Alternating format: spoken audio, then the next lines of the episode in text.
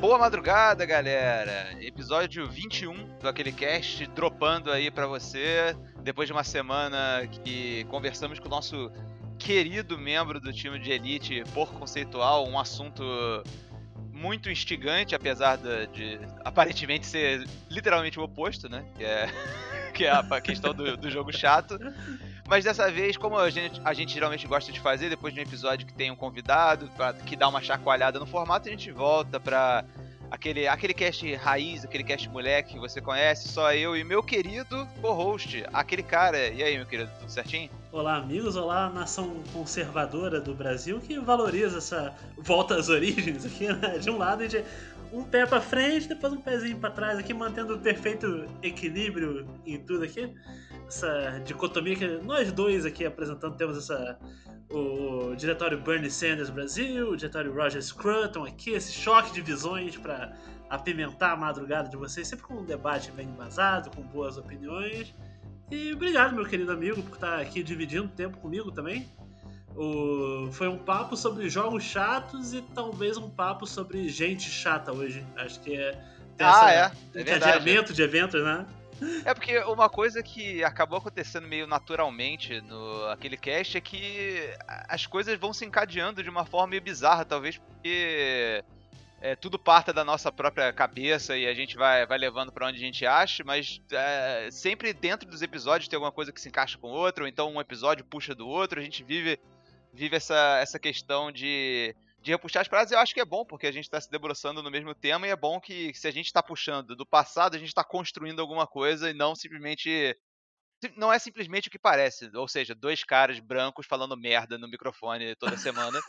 que é o que é, mas a gente torce para ser um pouco mais do que isso. e, cara, é, vamos começar essa semana pelo, pelo que a gente está jogando, talvez? Que acabou evoluindo, né? Já no, no episódio anterior, já, a gente já tinha alardeado do encadeamento de eventos ao longo do cast. Era o que a gente está jogando, mas agora virou meio que o patrocínio Xbox, né? Saímos da, da Seara Sony. Eu até penso em serem duas coisas que não necessariamente é, é não precisa ser hum. necessariamente a mesma coisa.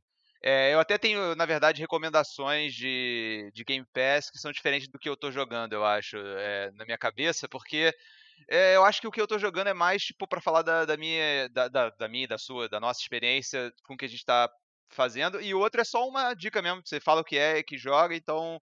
Ah, ganhamos blocos, então. Melhor ainda. É bom que a gente vai combinando a, a estrutura ao vivo durante a produção, mas é, eu, eu gostei disso, é legal, porque às vezes não necessariamente o que a gente está jogando estaria no Game Pass, então acaba servindo de pretexto para ter mais jogos para ser divulgados aqui.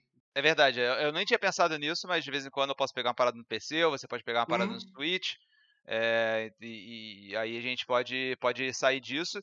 E o, a parada do Game Pass, a minha ideia mais é. Dá, talvez dar uma, uma, dica. Às vezes é jogo que eu nem vou mergulhar muito, sabe? Mas eu, eu, eu ganhei um pouquinho e achei interessante para recomendar. Mas o, o, que eu tô jogando e até linkando mais uma vez aí com uma parada que a gente ainda está produzindo, ainda está em, em meados de, de concluir, mas a gente jogou o Halo 2 uhum, e, o que eu, e, o, e, o, jogo que eu vou trazer pro que eu tô jogando é o Halo 1, que eu zerei recentemente. E foi muito peculiar é, jogar esse jogo hoje em dia, porque eu gosto. Eh, eu, a minha entrada pela série Halo foi por esse jogo, mas assim como você, eu acho, foi pela versão de PC que foi desenvolvida pela Gearbox. E eu sei que essa versão é meio.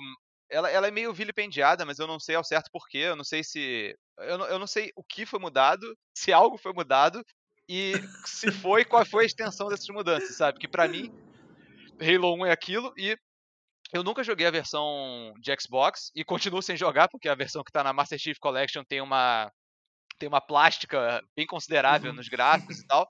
E aí, novamente, eu não sei se mexeram em alguma coisa, se é que mexeram. É, pelo que eu me lembro, as duas versões são bem parecidas. O, o, visual é diferente. A, do, a que eu joguei no PC, ela tinha um gráfico mais parecido com a do Xbox, embora acho que fosse um pouco melhor. E essa tem um visual mais contemporâneo e tal.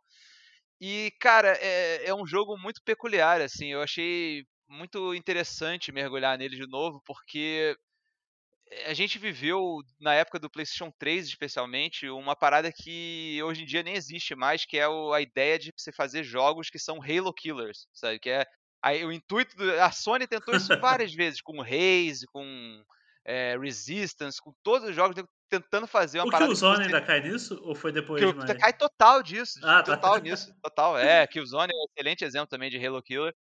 E nenhum deles vingou, apesar de eu achar Resistance, pelo menos o 3 é um bom jogo. É, o Killzone eu particularmente não gosto, mas é, eles tentaram isso e, e é, é, interessante ver o que, que eles estavam perseguindo exatamente. Eu acho que o que eles estavam perseguindo, e ficou claro para mim no jogando Halo 1, é uma certa excelência em FPS feito pensando em console. Porque, cara, eu acho que o Halo, mais do que qualquer outro FPS que eu jogo no console, ele se sente muito em casa ali, cara. Tipo, é tudo muito pensado para funcionar num controle do posicionamento do, do posicionamento e funcionamento das granadas. O posicionamento que eu digo, posicionamento no controle. E a, o funcionamento delas no, no fluxo do combate, a forma como a mira funciona, que ela é, tipo, ela não é uma um crosshairzinho pequeno que você pode mirar no, com a arma mesmo para aumentar a precisão, como por exemplo faz o Call of Duty, e isso gerou toda uma outra escola de, de desenvolvimento. É, é uma, um círculo grande que é relativamente preciso e o jogo às vezes ele dá uma ajudada boa na, na auto-aim. Ele não tem vergonha disso, porque o que ele quer tirar de você é mobilidade, posicionamento, o uso da, das granadas que estava mencionando antes, é você usar bem a mecânica do, do, por exemplo, contra um elite, você atira e você dá o, a coronhada no último golpe para matar. Então, todas essas pequenas estratégias que são desenvolvidas como uma espécie de contra-ataque para as limitações do controle, é, eu vi isso muito claro rejogando Halo 1, sabe? É, você vê que o, o, nome do jogo é quase uma provocação, é, porque eu, eu, eu adoro, é, é quase arrogante demais, porque é Halo Combat Evolved, sabe? eu gosto dessa energia meio marketing de videogame, moleque, sabe? E, e, cara, é muito. Tipo assim, o que tinha de FPS antes era o gold standard, vamos dizer assim, para mim, antes do Halo, é, devia ser as paradas do TCT4, sabe? Tipo GoldenEye, tipo Perfect Dark. FPS em console, pô, melhor que dá pra fazer aquilo ali. ainda tinham outras pessoas tentando fazer outras coisas, como Turok, que tinha aquela parada do, do C e do controle misto, né, do C e do analógico, que acabou sendo mais preditivo do que viria, mas na época não, não era uma solução tão boa. E o Halo ele veio e colocou a bandeira de novo. Não, esse aqui é o novo padrão de, de excelência. É, é, com isso aqui a gente consegue ter uma precisão decente, a gente consegue ter uma velocidade decente, a gente não está perdendo pro PC, eh, a gente está fazendo uma coisa diferente. Então, o combate do jogo, cara, ainda é muito sólido, mesmo sendo. Eu, eu joguei, antes de jogar o 1, eu joguei o Reach, que foi o último desenvolvido pela Bang. Tipo, pô, é, ele tem bem mais é, variedade de inimigos, variedade de armas, variedade de. Tem power-up, tem. As fases são um pouco melhores pensadas e tal. Então 1 é super cru comparado com isso, sabe? Mas essa parada do combate, os fundamentos da coisa, o, é, o fundamento do. Tipo, o combate realmente é a parada que mais estrutura e é bem estruturado durante a campanha. Tipo, você começa enfrentando os Covenants, aí depois aparecem os Flood, aí depois aparecem uma outra facçãozinha que só tem uma unidade e tal, mas aí depois ele, o jogo começa a brincar com a ideia de tipo, você entra numa sala e já tem uma guerra acontecendo entre as facções, então ele cria várias situações de combate que funcionam. Por outro lado, e essa é, essa é a grande parada que, que me fez querer trazer esse jogo para cá, cara, é impressionante também como alguns pecados fundadores da franquia Halo começam ali e de certa forma nunca conseguem sair, sabe? Talvez não saiam nem agora com o Halo Infinite, mas. Tipo o lance de ficar perdido no mapa lá, que a gente sofreu no 2? Exatamente. É, você citou no, quando a gente tava jogando Halo 2 e, e tava rolando isso mesmo, a gente fica perdido no mapa. Cara, o 1 é muito pesado nisso, cara. Tem horas Caralho. que se você não tá olhando na hora certa, pro lugar certo, você não vê, você fica circulando e ele tem um problema ainda maior do que no, nas sequências, que foi, foi resolvido, sendo resolvido na medida que as sequências iam, quase todos os ambientes do Halo 1, por mais até que eles sejam diferentes entre si, eles são muito parecidos internamente. Tipo, você tá andando na primeira parte do jogo, depois da, da fase de meio tutorial, é tipo um lugar aberto que é na superfície do, do Halo, né? E aí tem uma florestinha, tem uns riozinhos e tal, é tudo muito parecido. Não tem nenhuma, nenhum lugar que meio que marca muito o, o que você tem que ver, então você se sente meio perdido. Pô, eu já vim aqui, pô, essa instalação parece muito com a outra, ou é a mesma instalação, só que eu tô chegando ela por outro lado, sabe? Então é muito confuso isso. E às vezes eles colocam o waypoint, mas às vezes não, então é meio, meio maluco nesse sentido a, a parada, tipo. É... Cara, não entendo porque não colocar sempre. Não custa nada botar sempre. É, é, já que você tá colocando em alguns momentos, coloca sempre, sabe? Eu acho é, peculiar isso demais. E aí, tipo, te, aí, depois disso tem muitas estruturas, tipo, alienígenas que você entra que são muito. Tipo, as salas são idênticas, são corredores idênticos e desembocam em salas é, semicirculares idênticas, sabe? Tipo, é, é, realmente é muito penoso. E é engraçado porque uma coisa que eu fui jogar esse jogo tendo em mente, tem uma. Tem uma fase que eu acho que é The Library o nome, ou uma coisa assim e é, é onde é a primeira fase onde aparece assim em pesos Flood, que são uma facção muito controversa para quem curte a franquia, porque tem gente que acha uma merda e tem gente que acha ok, eu estou mais no campo do, do que acha ok. Eu acho que eles eles especialmente no contexto do Halo 1 era necessário ter alguma alguma coisa que desse uma dinâmica e mudasse um pouco o ritmo que já estava começando a render para enfrentar os Covenant. E eu acho que ele funciona bem quanto isso. E essa fase é muito criticada porque tipo essencialmente ela, é, você vai andando no corredor e atirando em bicho, andando no corredor, atirando, andando, aí você chega no elevador, aí desce, aí anda mais corredor, aí desce, e, e você faz isso até o fim. É, é, a fase mais ostensivamente repetitiva de todas. Só que para mim, cara, ela só tá dentro do padrão do jogo. O jogo todo é isso. É tipo, você vai de um lugar, repete, repete, repete, vai, vai para outro, repete, repete. Então, o design do Halo 1, eu acho que ele já envelheceu de uma forma bem significativa. E assim, eu não sei se eu recomendaria para quem não tem interesse, não tem a capacidade de fazer o que a gente estava falando no episódio anterior, de tipo abstrair, eh, pensar que é de outra época e, e encarar dessa forma. Eu não recomendaria pegar o Halo 1. Eu já acho muito primitivo para isso, porque, cara, você vai ficar perdido direto. É, é muito repetitivo. É, às vezes tem umas paradas que são meio malucas, que, tipo, o jogo não deixa claro o que, que ele quer que você faça. O que eu acho charmoso, mas, tipo. Isso em termos de combate, até, sabe? Tipo, ele, ele te joga numa situação que é muito fácil você tomar o one-hit kill quase que imediatamente uhum. e morrer, sabe? E aí o checkpoint volta dois segundos antes disso e você toma um one-hit kill e fica morrendo em loop, sabe?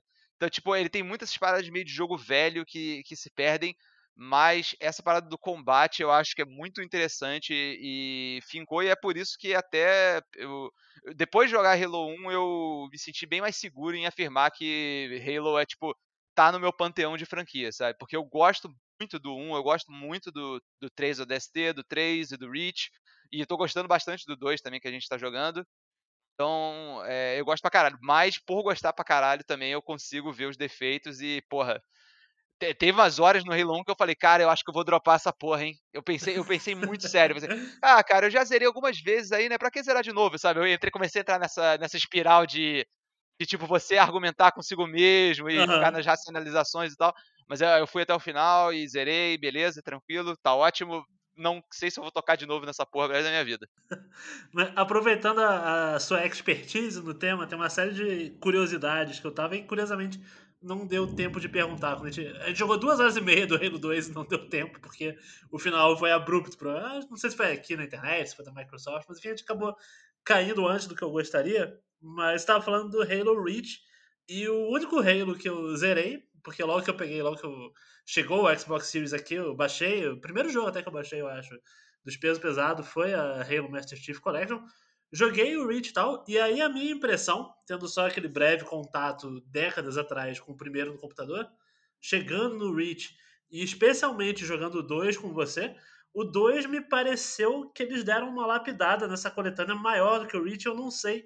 Eu, eu queria saber, comparando o 1, o 2 e o Reach, que são o 1, porque você levantou agora a bola e porque eu tô querendo jogar também, mas o quanto que eles fizeram de trabalho para modernizar gráficos e cutscene, estrutura do jogo, porque o Reach estava me parecendo um jogo mais antigo que o 2 no que a gente estava jogando. Eu senti que estava com o visual melhor ali. E é mesmo, porque o, o, na Master Chief Collection tem o tem todos os Halo até o 4. Só que, tipo, o que aconteceu é que o Halo Reach, eh, ele tá primeiro na lista ali porque ele cronologicamente é uma prequel, né? Então uhum. ele acontece. O final do Reach ele acontece, tipo. Talvez 20 minutos antes do começo do Halo 1, sabe? Então é uma coisa realmente muito próxima uma da outra. Mas aí o que aconteceu foi. Esse meio tempo todo de, de, coisa, de, de tempo que passou, já fizeram o anniversary do Halo 1 que é. Eu não sei exatamente quantos anos eles estavam comemorando do lançamento, mas eles remasterizaram a parada com gráficos recentes e tal. E eles fizeram a mesma coisa com o 2. Só que eu não sei quando hum. que eles fizeram com o 2. Eu acho que eles fizeram isso com o Halo 2 na época de incluir ele na Master Chief Collection. Então, eu acho que, apesar dele ser um jogo que é, assim, ele é um pouco depois, ele é contemporâneo de geração do Halo 1, ele saiu no Xbox original, ele foi re, re, repaginado e tal, colocaram os cutscenes e os gráficos depois do lançamento do Halo Reach, que foi o último da Bang no Xbox 360. Então aí o que tem de é, o Halo 3, o Halo Reach e o Halo 3 ODST e o Halo 4 vão estar tá com gráficos piores do que o Halo 2 e tal. Caraca, que doideira isso, maluco. É, porque o, então, os um quatro foram são lançados. Meio que os mais modernos, né? Nesse então, sentido. Então, então nesse sentido, sim. Porque uhum. eles foram remasterizados, eu acho que de, depois, o 1 eu não tenho certeza quando ele foi remasterizado, porque na época do Xbox 360 saiu um anniversary do Halo 1, que era tipo uma versão remasterizada do jogo, que já tinha gráfico novo e tal, e até tinha uma função que você apertava um botão e ele fazia a transição entre o gráfico original e o gráfico novo. Eu nunca joguei essa versão. Então eu não sei se essa versão é a mesma que está na Master Chief Collection ou se aconteceu um segundo remasteriza uma segunda remasterização desse jogo para colocar ali. Mas eu sei que o Halo, o Halo 2 ele foi remasterizado bem recentemente e que o Halo Reach é a versão de Xbox 360. A única coisa que tem de diferente da versão original é que está em 60 frames por segundo e tem uma. e dá um upscalingzinho na resolução e tal, fazer aquelas paradinhas básicas para deixar a parada rodando direitinho hoje em dia. Mas é exatamente essa sensação bizarra, cara. A gente vai. A sensação bizarra mesmo vai ser ir do Halo 2 pro Halo 3. É, porque vai ter um passo para trás nesse sentido, né? Vai estar o jogo mais antigão ali. Eu diria que vai ser uma cambalhota para trás, porque o Halo Reach, pelo menos, ele é um jogo de tipo meio pro final do Xbox 360. O Halo 3, cara, ele é muito do, do, do primeiro, assim, ele é um jogo antigo de Xbox 360, então ele tem um gráfico bem tipo começo de geração, sabe? Então vai ser bizarro, Caraca. cara. Tô, tô ansioso por isso, tô, porque eu até por estar tá na situação de leigo com o Gears e com o Halo, eu falei, cara, eu vou tirar meu 2021 para zerar esses jogos todos aí, para me inteirar da história, até para entrar no hype para os próximos capítulos e tal. Vai ser. Por isso que quando você abre o menu inicial lá da, da Master Chief Collection, os nomes dos jogos entram naquela vibe meio Dragon Quest, até que é. Uh, edição S, Definitive Edition, não sei o que, tu sai tacando um monte de sufixo, sabe? É, é. Completar o título do jogo. É... Eu fiquei perdidaço, tanto que eu entrei no Halo Reach, eh, tanto que até sem pesquisa, isso numa mula, eu falei, ah tá, esse aqui deve ser o primeiro, né? Eu queria zerar tudo em ordem. E acabou que cronologicamente era mesmo. O que eu realmente queria ter feito era começar jogando pelo, pelo Halo 1. Aí eu nem lembrava mais do nome do jogo. Ah, esse, o Halo Reach deve ser o, o Halo 1, sei lá. tomei, né? O Halo 1 já tinha um sufixo que era Combat Evolved, sabe? E aí, tipo, só que na, no menu tá tipo é, Halo CE Anniversary. Aí é foda, porra. É, eu pensei, pô, sabe, o Complete Edition, talvez, né? CE, não quer dizer tanta coisa em videogame. E, e, uma coisa que você, que você trouxe, acho que eu fiquei curioso e, e, fiquei pensando, e pode ser uma impressão de bolha até, mas estava falando, até analisando agora na clareza do retrospecto, o trabalho da Bang no geral, porque Beleza, eu joguei o, um pouquinho do primeiro Halo no computador, você também e tal, mas eu tenho a impressão que o Halo ele nunca decolou tanto assim no computador, né? Ele é totalmente uma franquia que pegou tração com o Xbox mesmo e lá ficou e virou o rosto da parada, sendo que o FPS no geral, via de regra, estoura lá. E quando você vê até o ecossistema hoje em dia de jogo de tiro em computador, a galera, pô, sei lá, abre a Twitch lá e vai ver os jogos mais jogados. O pessoal vai estar jogando Call of Duty, por exemplo Call of Duty tá sempre no topo e a galera joga o Warzone no computador e joga no console também. Mas o Halo, não sei se por ter essas ferramentas mais amigáveis, as compensações de mira, a disposição do, dos controles mesmo, como você estava falando, talvez seja um negócio que já é mais pensado mesmo para voar no console. Eu acho isso curioso, porque tiro, né? A gente, você vê, sei lá, Valorant, CSGO, até Overwatch e tal. O próprio Overwatch mesmo, que é um jogo que fez um sucessinho de console, o grosso da parada é computador mesmo. Tanto que ninguém meio que leva a sério jogador de console nesses, nesses meios de CS, Valorant, Overwatch. Lembro de uma vez que eu... Essa galera, essa galera que, que se veste preto de vez em quando fuzila colégio, né? Essa galera aí que você tá É, falando. exatamente. É.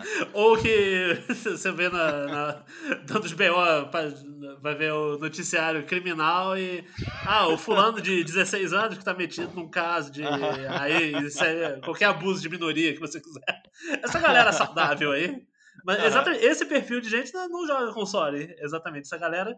Eu tava até vendo aquele. Teve um brasileiro que jogou na Overwatch League, que é Alemão, o nome dele. E aí o. Tem uma vez que tava no chat lá. já no meio de meliante desse sentido. É. Já tá entrando na página policial mesmo. Mas é isso, o vulgo alemão aí. Ele Alguém chegou na stream e perguntou, pô, alemão, o que, que tu acha da, da galera que joga Overwatch em console? Aí ele veio e falou, ah, cara, acho nada. E, e, é isso, cara, tipo, que joga no computador, essa galera aí, pra, pra eles a console é uma plebe absurda. E, e Halo meio que consegue dar esse twist de ser o contrário, de ser um FPS que no console é querido pra caramba e no computador deve ter gente que joga e tal. Imagina quando sair o novo, vai, vai ter atração. Então, mas a, a questão é a seguinte, cara, é só a, tipo, Halo saiu o primeiro. Eh, a Microsoft não tava nessa pilha na época de convergência total das paradas. Você pode ver que uh, o Halo 1 ele saiu no PC muito tempo depois do. Se bobear, já tinha Halo 2 quando saiu o Halo 1 para PC. Caramba. E o. E foi é um porte feito pela Gearbox, não é nem interno dos caras, sabe? Eles mandaram pra alguém fazer. E depois disso não saiu mais nenhum. Não saiu Halo 2, não saiu Halo 3, não saiu Halo ADST, não saiu Halo Reach, não saiu bom, Halo 4, não saiu Halo 5. Mas... Exato, e aí a, a, primeira vez que tá tendo Halo de novo no PC foi com o lançamento da Master Chief Collection, porque aí a Microsoft já estava nessa, nessa vibe, e aí eles colocaram lá, e aí pela primeira vez pode, você pode jogar Halo Reach no computador, pode jogar não sei o quê. E eu acho que, mas mesmo que tivesse, eu não acho que ele é, ele é feito para isso. É, eu não, não acho brilhar, que... Né? A, a, parada do Halo, cara, ele é muito diferente, não é, não tem tanta essa parada precisão do mouse, não é isso não é tão relevante, eu acho, sabe? Ele, ele, fez um sistema de jogo no qual isso não é tão relevante, eu acho. É, é outro tipo de, de, pegada, sabe? E uma ironia nisso da pegada que eu ia culminar nesse raciocínio, é, por isso que eu até apontei dar ênfase na Bang, porque o, se você for ver, o Destiny, por outro lado, ele pegou tração no computador. E isso é meio zoado para mim, é meio estranho para pensar, porque eu não sei o quanto que teria de mecânica de Não sei se o loot e o fato de ser jogo como serviço por si só já é alguma coisa que no computador, de repente, funciona melhor do que no, no console. Eu não sei se tem mais modos competitivos, mas Destiny 1, especialmente o Destiny 2, eu conheci uma galera que jogava no, no computador. Não sei o que, que foi a fórmula mágica ali pra. Cara, eu acho que é simples assim. Se você, se você quer jogar um FPS que seja looter shooter e jogo de serviço, é qual que é melhor que Destiny? Tipo, no PC mesmo. Não tem.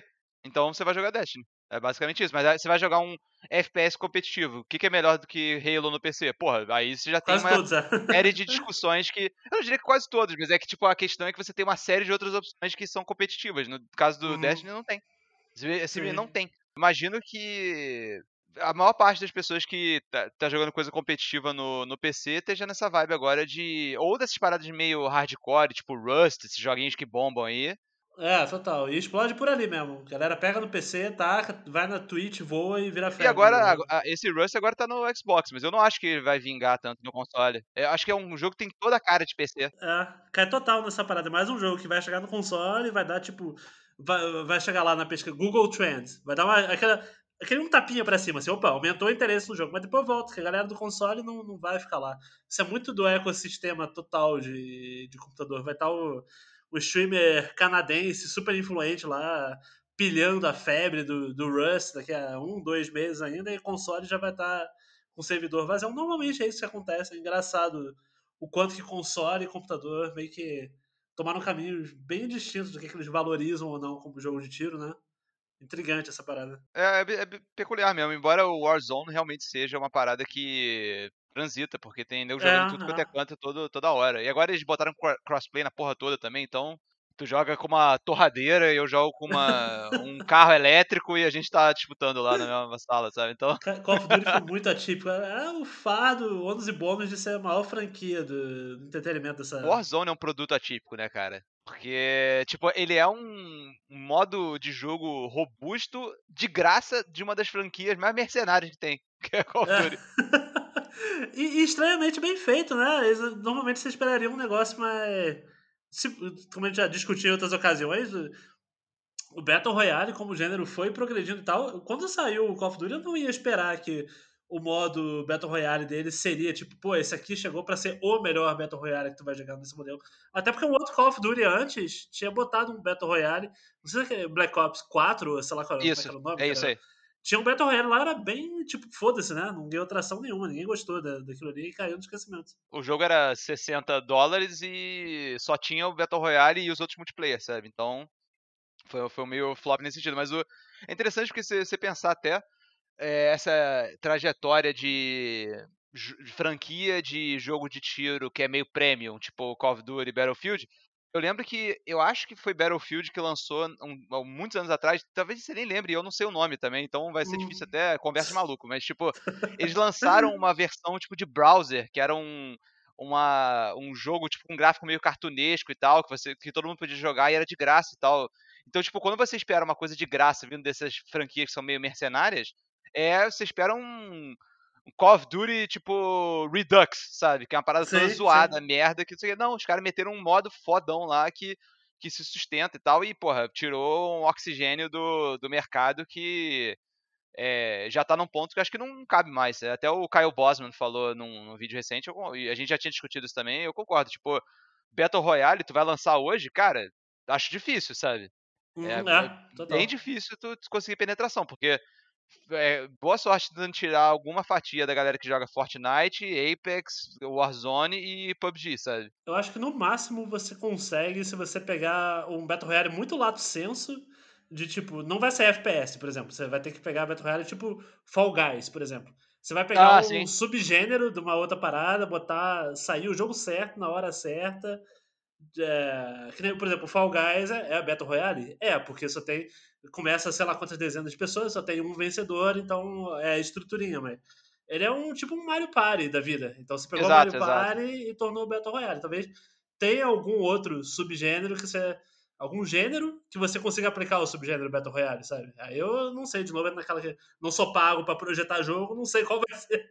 Mas se alguém tiver uma sacada de, pô, de repente esse gênero aqui, o que tava faltando nele para decolar agora é Battle Royale. Aí eu acho que ainda consegue, deve ter não me é. surpreenderia é. 2021, 2022 aparecer um ou dois jogos assim. Ou então aconteceu alguma coisa tipo é, que a gente não, não tá nem cogitando, como por exemplo, sabe como as mecânicas de RPG foram se diluindo para serem colocadas em outros gêneros e uhum. hoje em dia, tipo, você não acha, você não diria que um jogo de ação é um RPG só porque ele tem ponto de experiência e você passa de level e você compra um skill, sabe?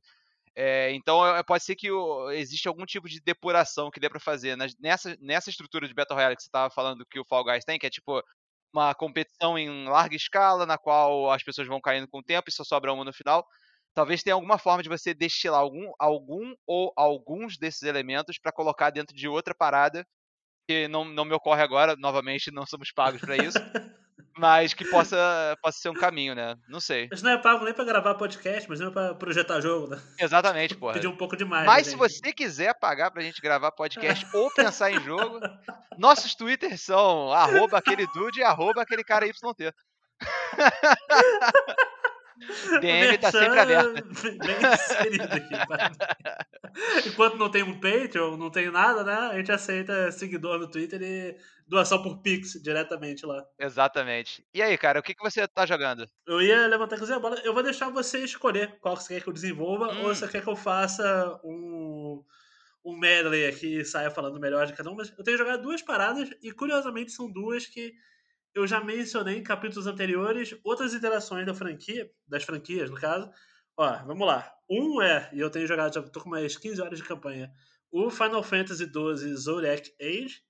E outro é um jogo, outro jogo de One Piece, que eu tinha trazido o World Seeker antigamente. E a, agora eu trago One Piece Pirate Warriors 3, que é um musou. Tem interesse em saber de um dos dois, um apanhadão? Como é que é o esquema? Manda o Final Fantasy. Vamos, vamos de Final Fantasy. Trazer de volta um tema, um tema que já foi trazido. Os dois, na verdade, são temas que já foram trazidos, sim, mas sim, é. eu, eu tô curioso. Eu tenho sempre curiosidade sobre esse jogo, porque, como eu até te falei ontem em off, tipo, cara, ele tá sempre ali no, no meu radar do Game Pass, mas é muito intimidante para mim.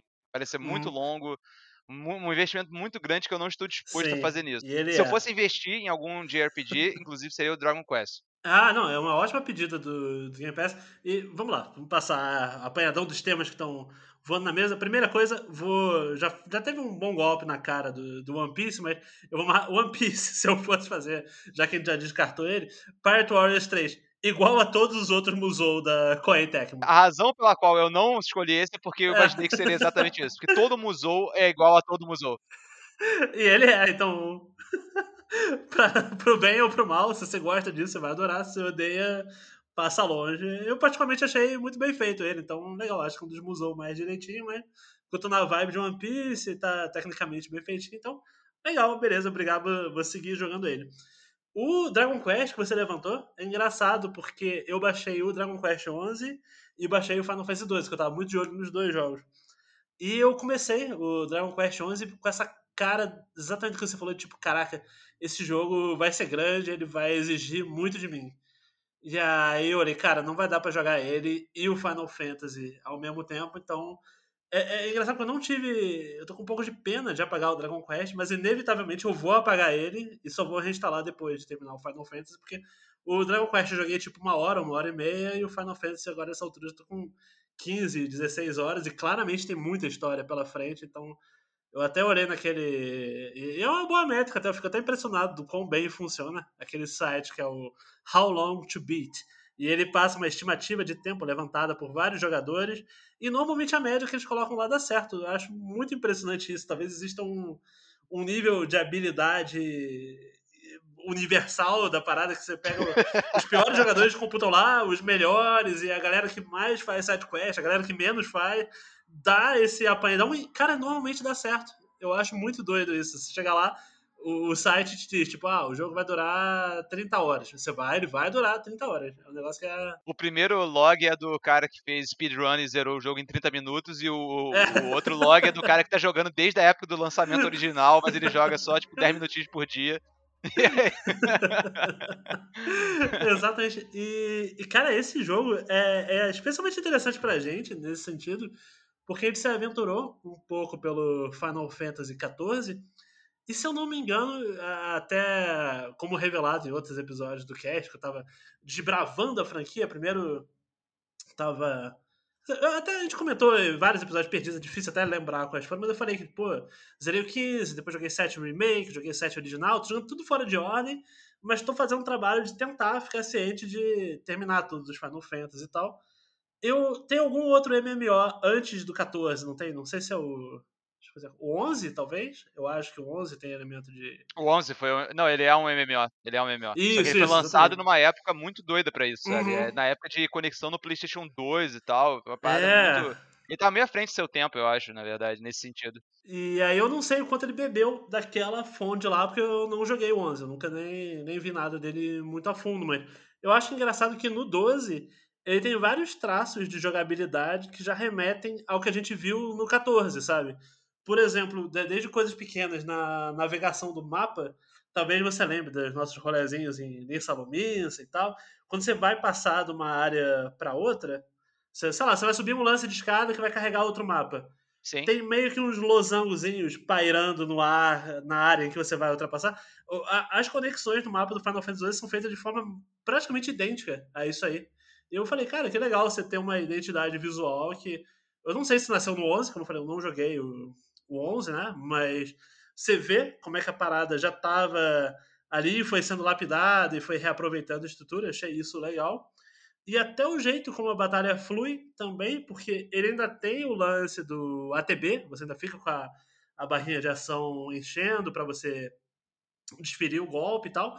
Mas o que eles fizeram no Final Fantasy XII, que eu acho muito legal, é um sistema chamado de Gambits, que eles botaram lá. E não sei se tu tá ligado, é até bom que para quem for leigo no, na parada ver como é que funciona. Eu achei interessante.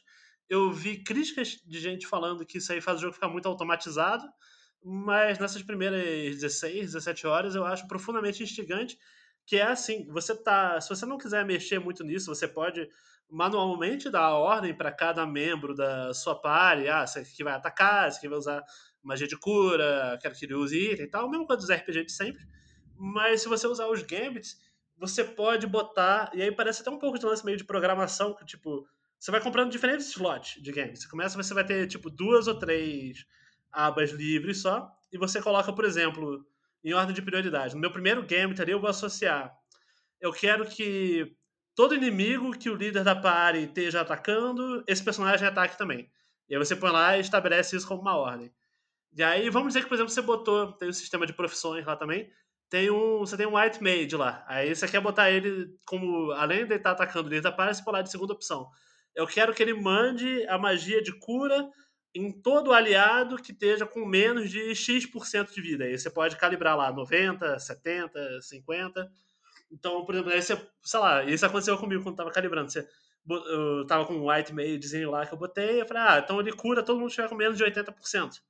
E eu botando isso, aí eu pensei, pô, isso aí tá drenando a mana toda dele, tipo, muito rápido, porque os caras estão tomando um golpe e já tá usando isso. Aí eu fui lá, calibrei e falei, ah, não, então isso aqui vai curar mais com quando tiver, tipo, 50% de vida.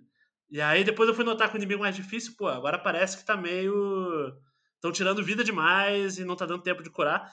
Aí você pode ir no game de um outro personagem, põe, ah, esse aqui cura com 50, o outro cura com 20% de vida.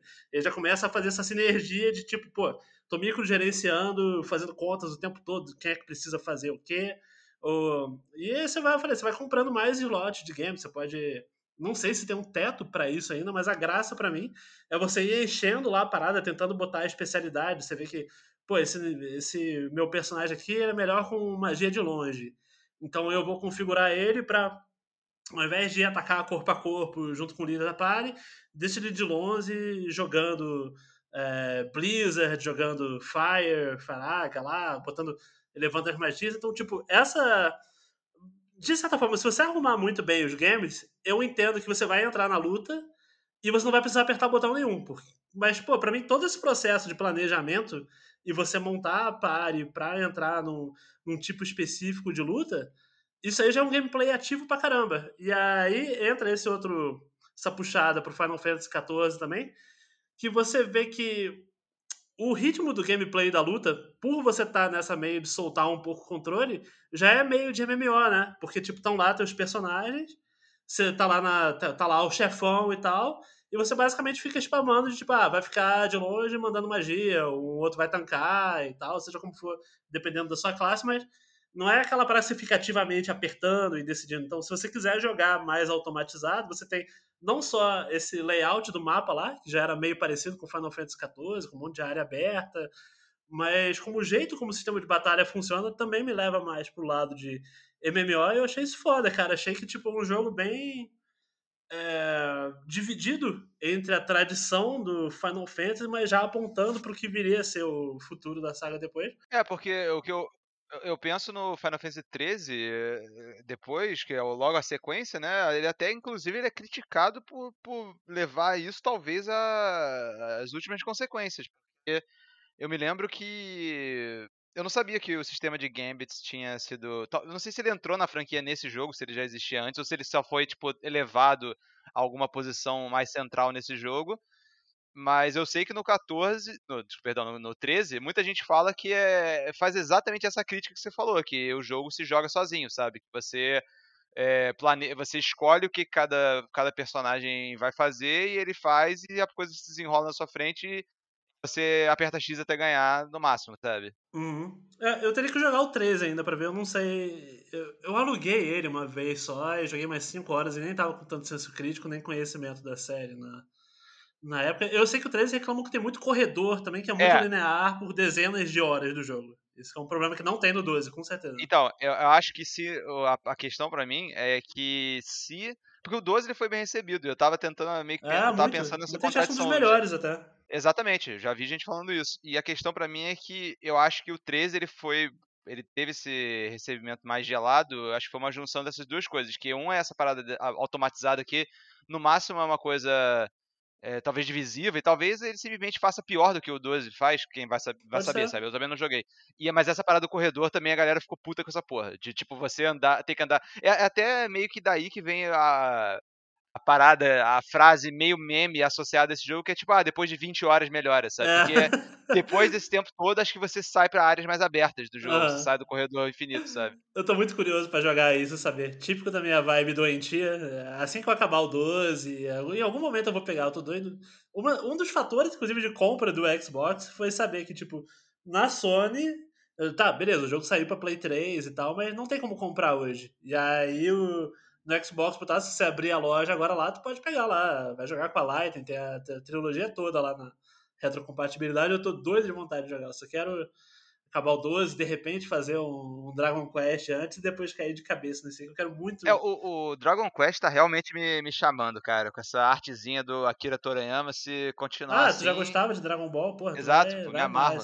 E, e, falando em bom design do, do Toriyama, o, no Final Fantasy não tem Toriyama, mas, cara, eu gostei muito do elenco de personagens do, do 12 também. É uma parada que eu não sei se é tão celebrada uh, assim no senso comum, mas, cara, tem um em particular que é o Balfir, que é um pirata dos céus. Cara, eu me amarro nesse pirata. Pra mim, talvez até top 1 da série. Isso que eu joguei mais 16, 17 horas só, como eu falei. Ele é meio vagamente Han Solo, não é? É, exatamente. E, e tanto que não só ele é meio Han Solo, como ele tem uma Chewbacca e, a, e no caso, dado que a gente está no Japão, a Chewbacca dele é uma meio humana, meio coelho, meio gostosa, meio seminua, chamada Fran.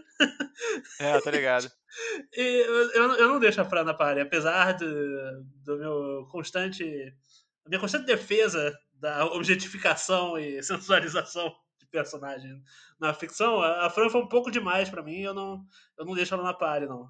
Eu prefiro praticamente todos os outros personagens. É, é triste ver o, é triste ver o conservadorismo nublando a sua, a sua mente a ponto de você ser criar um etno-estado anti-furry, sabe?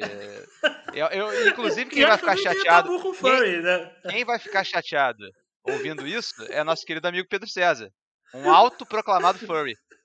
Ah, é, é, em minha defesa, e para ficar bem com o César, vale lembrar que no Final Fantasy XIV eu jogava com uma personagem furry. É verdade. Então tem, meu, meu passado me defende ou me demore Condena. completamente. É, exatamente. Acho que pra Fica maioria dos ouvintes não foi uma defesa muito boa isso. Mas... Esse, esse Final Fantasy ele tem uma pegada meio aquela. É bem tipo é porque tem alguns Final Fantasy que são bem mais medievais, assim, fantasia, e tem uns que são bem mais futuristas. Acho que esse é daqueles que mistura bastante as coisas, Ele né? mistura mais... e eu gosto pra caralho que misture. Eu prefiro bem mais a, a mistura do que, por exemplo, muita gente elogia e eu tava gostando mesmo. Eu tava jogando o 9, mas o 9 é quase naquela. Ah, está depois dessa fase mais. Porque teve o 7 lá, né? Mais coisa futurista e o 8 também. mais steampunk. O 8 também, muitos negócios meio emo também. Aí o 9, ah não, agora é completamente magia, full magia, que, pá, legal e tal, mas para mim isso era meio mais nostálgico do que apontando alguma coisa necessariamente super interessante. Enquanto no 12, cara, por mim, misturar para mim é o ideal. Para mim, qualquer jogo de Final Fantasy, se, se eu pudesse escolher como é que eu prefiro que seja, não é nem totalmente futurista, nem totalmente medieval. A magia da parada para mim é é misturar com sabedoria a parada. Então eu quero, tipo, uma das minhas áreas que eu achei mais fodas, mas das partes favoritas do jogo. Porra, foi muito foda quando eu passei. Tem uma área do deserto lá. E aí você tem umas construções gigantescas no meio da parada, um monte de torre, parece que tá extraindo coisa de lá. E aí, por do nada, como Final Fantasy adora, parece super Star Wars, porque chegam uns bichinhos meio parecendo Jawa, com umas roupinhas de deserto, mas rodando meio aquelas motinhas de, qual é o nome daquela motinha do, do Star Wars que tem no episódio 6? Que... Eu tô ligado, é tipo uma speeder bike, uma coisa assim, né? É, se bobear é speeder bike o nome mesmo. Então parece uns Jawas, umas speeder bike chegando lá, então... Porra, aí tu vai com espada, vai com pistola, vai com magia, encara speeder bike. Essa, esse confronto de, de magia, tradição e futurismo e homenagem a Star Wars, eu acho que é onde Final Fantasy fica, fica mais em casa e onde mais brilha para mim. Eu gosto muito de explorar quase todas as áreas, justamente que elas refletem isso nesse jogo. Gosto, da, gosto das cidades, gosto das dungeons. Cara, explorar as dungeons nesse jogo é muito bom. Eu gosto da praticamente todas as áreas que eu passei. O processo de você ir se aventurando, colhendo item, é, comemorando quando você finalmente acha um ponto para salvar. O desafio tá muito bom, bem balanceado, personagens legais, sistema interessante do, dos games, a trama maneira, tudo cativante pra caramba. Quantas horas você disse que você tá? Eu tô com mais 17 do que eu vi são mais 40 no How Long to Beat lá. Então, devo estar tá chegando na metade do jogo e, porra, gostei de quero mais aí. Daqui a pouco vou zerar, não sei se vai, como é que vai ser o endgame dele, mas de todo modo, já, já dá para afirmar que quando. Eu não, sei, eu não sei que aconteceu uma coisa terrível na, na, do meio pra frente, mas acredito que. Tipo, Final Fantasy XIII falou, depois de 20 horas melhora. Vai que sair depois de 20 horas desaba. Não sei. Cara, que não, é, mas. Mas é foda, né? Porque acho que quando chega mais pra.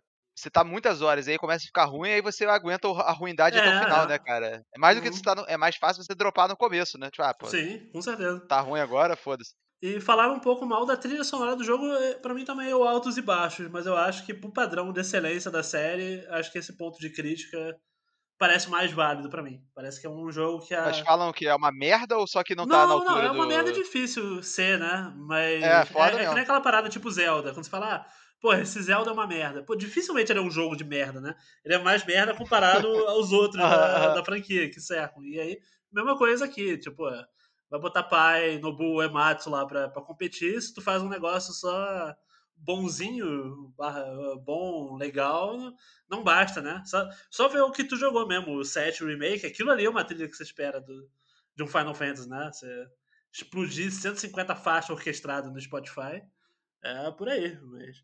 Mas fica, eu recomendo, cara, depois, acho que para você, e talvez eu acho que pra maioria de quem esteja ouvindo agora também, até porque é um jogo mais mais moderno e tá no Game Pass. E nunca se sabe quando vai sair também. Bom que esses dois jogos estão, mas. Dragon Quest, acho que no futuro nós dois vamos estar discutindo aqui em algum momento, que tá muita cara de. Em algum momento nós dois jogarmos zerarmos isso aí. Ansioso por isso também. Total, tem. Eu, eu espero que. Porque o que me.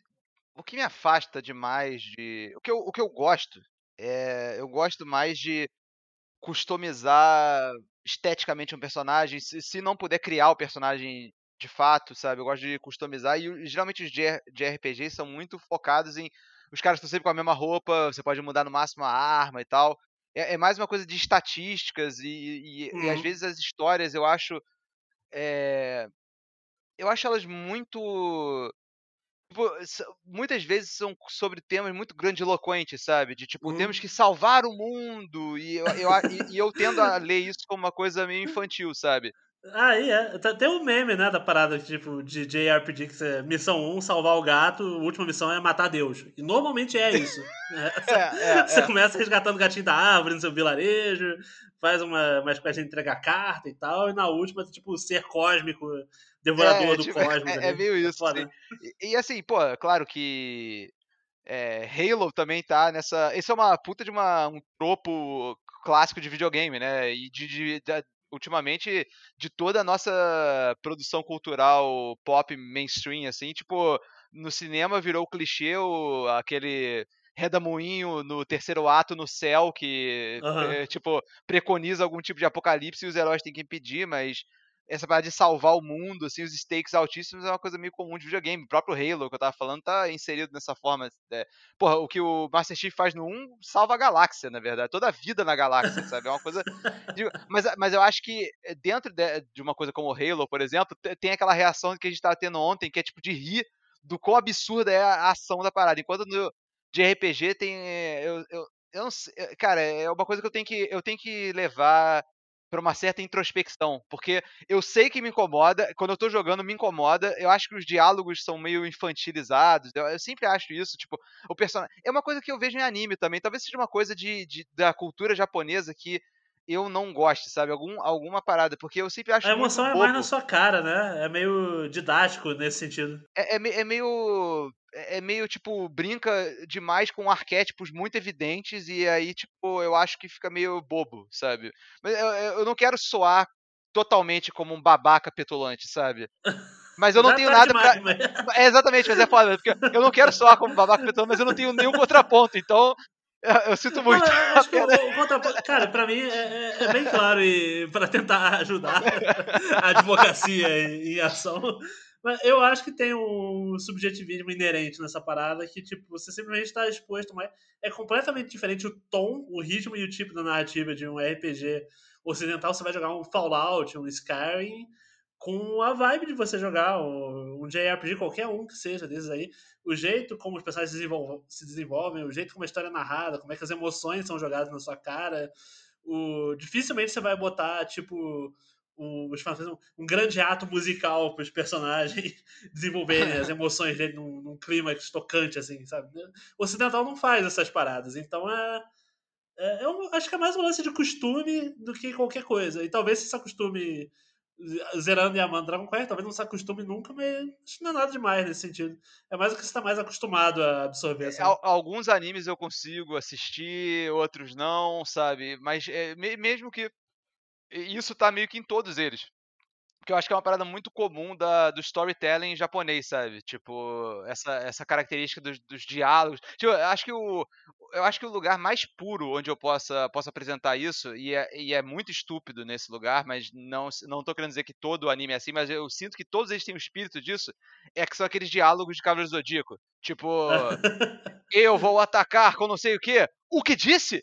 Sabe, Ah. tipo, é sempre, é, é, tipo, as coisas não avançam, sabe? É, tipo, são uns papos meio s- sem, sem substância, mas aí não, é, é foda, eu acho que o contraponto, na verdade, que eu quero fazer é que, tipo, não é que eu acho que a mídia ocidental é boa pra caralho, porque também é uma merda, mas é que é por outras razões, sabe? Talvez outras razões que eu esteja mais acostumado e por isso eu tolere mais. Mas enfim, eu vou tentar o Dragon Quest e ver se isso me cura de ser um porco Não, ocidental. ó, ó, ó, ó o gancho chegando aqui, ó. Bom que você já preparou o terreno, que você estava sendo, estava sendo chato agora, você estava sendo um fanboy merda de, de videogame e enchendo o saco só porque você não gosta do tipo de jogo, tá, tá querendo reduzir a arte como um todo ali. Então, tomar no cu dessa merda aí. Pô, lidar com hater todo dia no trabalho, ainda vou gravar podcast com um amigo pra ficar ouvindo essa merda em cima de merda, em cima de, de anime, jogo japonês, em cima de mim, por tabela. Porra, caralho.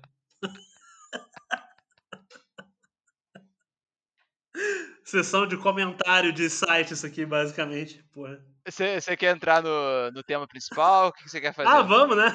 Agora já, já acabou entrando aqui. Vamos, vamos lá, porque tava falando de, de piada aqui, de parecer sessão de comentário. Acho que, acho que até que é um bom ponto de partida aqui, porque pelo menos é uma coisa que acho que universalmente qualquer. Pode ser site brasileiro, pode ser site americano, pode ser mídia escrita num, num grande portal, pode ser comentários de YouTube. Cara, acho que qualquer um que qualquer um que já usou a internet e perdeu alguns minutos de curiosidade, de bravando sessões de comentário, sabe como é que o nível é uma parada assim assustadora e eu acho que vai até daqui a pouquinho já dissecar isso aí, porque me parece um fenômeno social interessante, até porque eu fico até em dúvida se as pessoas que fazem comentários em, em vídeos de videogame, em análise, coisas, elas de fato estão inseridas nessa mídia, se gostam, ou se é um flame para aparecer, ou se é só uma, uma cultura do ódio em geral, porque o tema maior, e a gente entrou aqui nesse, nesse pequeno caso, é como é desesperador produzir conteúdo nos tempos de hoje se você fosse pautar pela reação das pessoas. Isso vale até na sua própria rede social mesmo. Quantas vezes você não faz um tweet, às vezes bem inofensivo mesmo, do tipo, pô, sei Sim. lá, deixa eu olhar pro lado aqui. Uh, Lost, tem um pôster do Lost aqui, eu falo, pô, que saudade de Lost, eu gostava pra caramba da série. E vai aparecer um monte de gente xingando, xingando a série, desmerecendo o teu gosto e tal. Não sei se é um ônus de se viver em 2021 e simplesmente não tem como escapar da toxicidade de baixo nível em nenhuma esfera da, da sua vida, ou se é um problema mais gritante no, no videogame. E tendo lançado bem por alto aqui, eu fico até curioso, porque como eu fico nessa situação de, de trabalhar no Voxel e ter passado por outros sites antes, ter canal do YouTube, e o Dude, bem ou mal, uh, tendo o trabalho principal dele, mas agora mais investindo mais no, no podcast, tendo mais acesso às Sim. pessoas do, do meio. Como é que está sendo essa processo de lidar com uh, esse primeiro contato com a galera que potencialmente pode vir ouvir, ou uh, os debates na bolha gamer? Como é que tá? Você chega mais pro Twitter com, com você, né? Exato. É, é, o Twitter é a minha é a única rede social que eu uso. É, como, como rede social, né? Porque tecnicamente o YouTube acho que se vê como uma rede social, embora eu não, não consuma YouTube como uma rede social. Eu apenas é uma, uma um lugar onde tem conteúdo que eu assisto. E, cara, assim, meu Twitter é bem pequeno, né? Por enquanto. É, então é bem limitado isso. Mas eu acho que uma coisa que, que, o Twitter, que faz o Twitter. É uma coisa que faz o Twitter ser bom, mas é uma coisa que faz o Twitter ser ruim ao mesmo tempo. E é, às, vezes, é, às vezes essas duas coisas estão operando de, de forma análoga. Mas é, você deu esse exemplo do Lost, eu acho que o problema disso é que, tipo assim, antigamente você, por exemplo, falaria de Lost num fórum, de, antigamente, que eu digo, internet alguns anos atrás, não uhum. é, na Idade Média. Mas, é, internet alguns anos atrás, você, você iria para um fórum de Lost, ou uma comunidade do Orkut de Lost, ou uhum. um grupo de pessoas, ou seu amigo que gosta de Lost. É, é, o Twitter, você simplesmente joga a parada, sem filtro nenhum. Eu gosto de Lost. E aí, eu, se eu tô lá só dando scroll na minha timeline, é tipo, eu, eu provavelmente dar um like, porque eu gosto de Lost. Só que um outro cara, a tia dele acabou de morrer. E o cara tá lá no Twitter. E aí o cara vai lá e, tipo, loja ao caralho, meu irmão, tá tendo uma pandemia, sabe? Tipo, ou qualquer coisa do gênero, sabe? Sim. E, e, e o, o, lance do Twitter que eu acho que é bom e que é ruim é exatamente você joga qualquer merda sem nenhuma especificidade. E, e essa merda sem nenhuma especificidade, ela atinge as pessoas em qualquer momento, sem nenhuma especi especificidade. Então, tipo, eu acho que é. E o acumulativo disso eu acho que vai criando uma, uma, um sistema de incentivos que é a reação, sabe? A reação e a reação ela é apaixonada, eu acho. E a, e a paixão mais fácil de ser externada é a raiva, o ódio. Uhum. Então, é, trazendo um pouco pra, pra videogame, cara, eu, eu fiquei, na ocasião, fico e acho que ainda vou ficar por algum tempo realmente escandalizado com essa parada do, do Biomutant, sabe? Que, que rolou é bom, recentemente. Um ponto para resgate que é, é, o mais recente mesmo. E, acho que a gente não trouxe no cast, assim, né? Eu só meti o pau no jogo e, e ficou por isso mesmo. Mas a, a linha do tempo breve, do, a contextualização é que quando a gente gravou o podcast, foi a edição passada, se não me engano, que eu meti o pau, né? Sim, Na 20. Foi. Então, é. Então, pra quem acabou de ouvir o 20 lá, a gente perguntou, como sempre, o que a gente estava jogando e falando de jogo chato eu meti o pau no Biomutant, que na ocasião ainda estava embargado. Isso é bem pertinente, até porque a gente vai. que a gente vai chegar depois. Então, já tinha jogado o jogo, tava falando, pô, esse jogo é muito ruim, é uma merda, e. Porra, não, não me diverti com quase nada, os sistemas são terríveis, ele tenta fazer um monte de coisa, não acerta em nada, meti o pau no jogo. Dei os motivos lá, tem um rant de uns 10, 15 minutos só, metendo o pau no Biomutant e toquei a vida adiante, porque essa parada de trabalhar com, com videogame, volta e meia a gente recebe os jogos antecipados. Idealmente, a gente até, para poder produzir análise e tal, você tem a. Para quem não sabe, você chega o jogo, tem uma data de embargo, ou seja, por exemplo, o Biomutant a gente recebeu, acho que uns 20 dias antes da, da data que poderia publicar a nossa opinião do jogo. E aí, pô, eu fui jogando, fui perseverando, testando até onde eu aguentava na minha paciência, anotando as paradas. E, e só, só um detalhe, essa data de embargo, só para talvez quem não saiba, ela geralmente acaba um pouco antes do lançamento do jogo. Então o, review, Isso, o review uhum. saiu um pouco antes do lançamento. Então é, é, é, parte de uma jogadinha ensaiada aí entre todo o sistema de produção de jogos e a imprensa, e a divulgação, a publicidade, é tudo meio que uma, uma lógica conjunta que todo mundo está ganhando, em tese, né? É tipo, já pensar em cinema, você tem as cabines de imprensa lá, o pessoal vê o filme, e aí, pô, idealmente você espera que o produto seja bom. Então, a galera jogou o jogo, viu o filme antecipadamente, Aí se essa, ah, o pessoal, quem estabelece a data que cai em barro é o pessoal do marketing lá e tudo, a assessoria de imprensa, e vamos lá. Então, vamos, ah, vamos fazer com que todos os jornalistas divulguem a opinião na data tal. E como o Dudu falou agora, normalmente uns dois, três dias antes da estreia, para justamente, pô, se o produto é bom, vai chegar a galera, pô, tá todo mundo lendo, falando do jogo, esse jogo parece ótimo, então dá aquela turbinada para esquentar as vendas mesmo. E aí eu até fiquei otimista, falei, pô, que legal que eles deram o Biomutant tão antes, porque normalmente quando o jogo é bom, a galera tá bem antes mesmo pra, pô, aí é, você aprecia o jogo com calma, vai, vai mergulhando no sistema.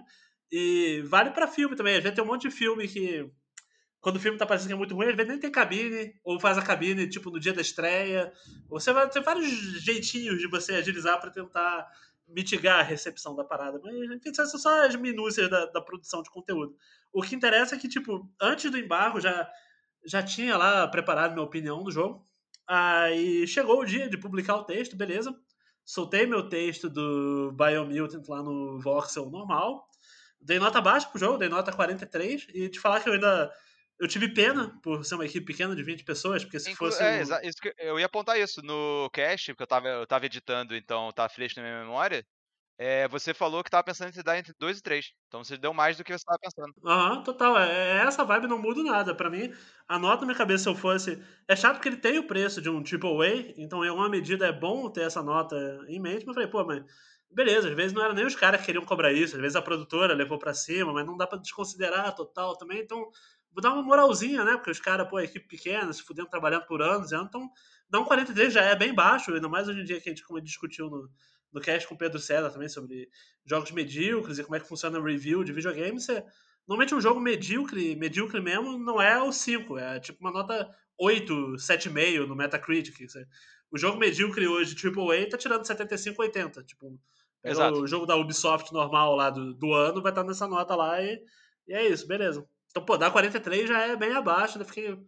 Pensei, ah, talvez coubesse um 5, me enchesse assim, talvez um pouco menos o saco, mas eu pensei, ah, 43 eu acho que comunica bem o quanto eu não gostei disso aqui e ao mesmo tempo não é lá tão cruel quanto poderia ser, então ficou lá, beleza, lancei e pensei, ah, porra, já acabou minha dor de cabeça, né? Já, já me fudi de jogar o jogo chato, fui pago por isso, publiquei texto, fiz aí a, a análise em texto, em vídeo e esperar o próximo aí já até com tem outro jogo embargado aqui que não posso falar sobre, mesmo na data de publicação.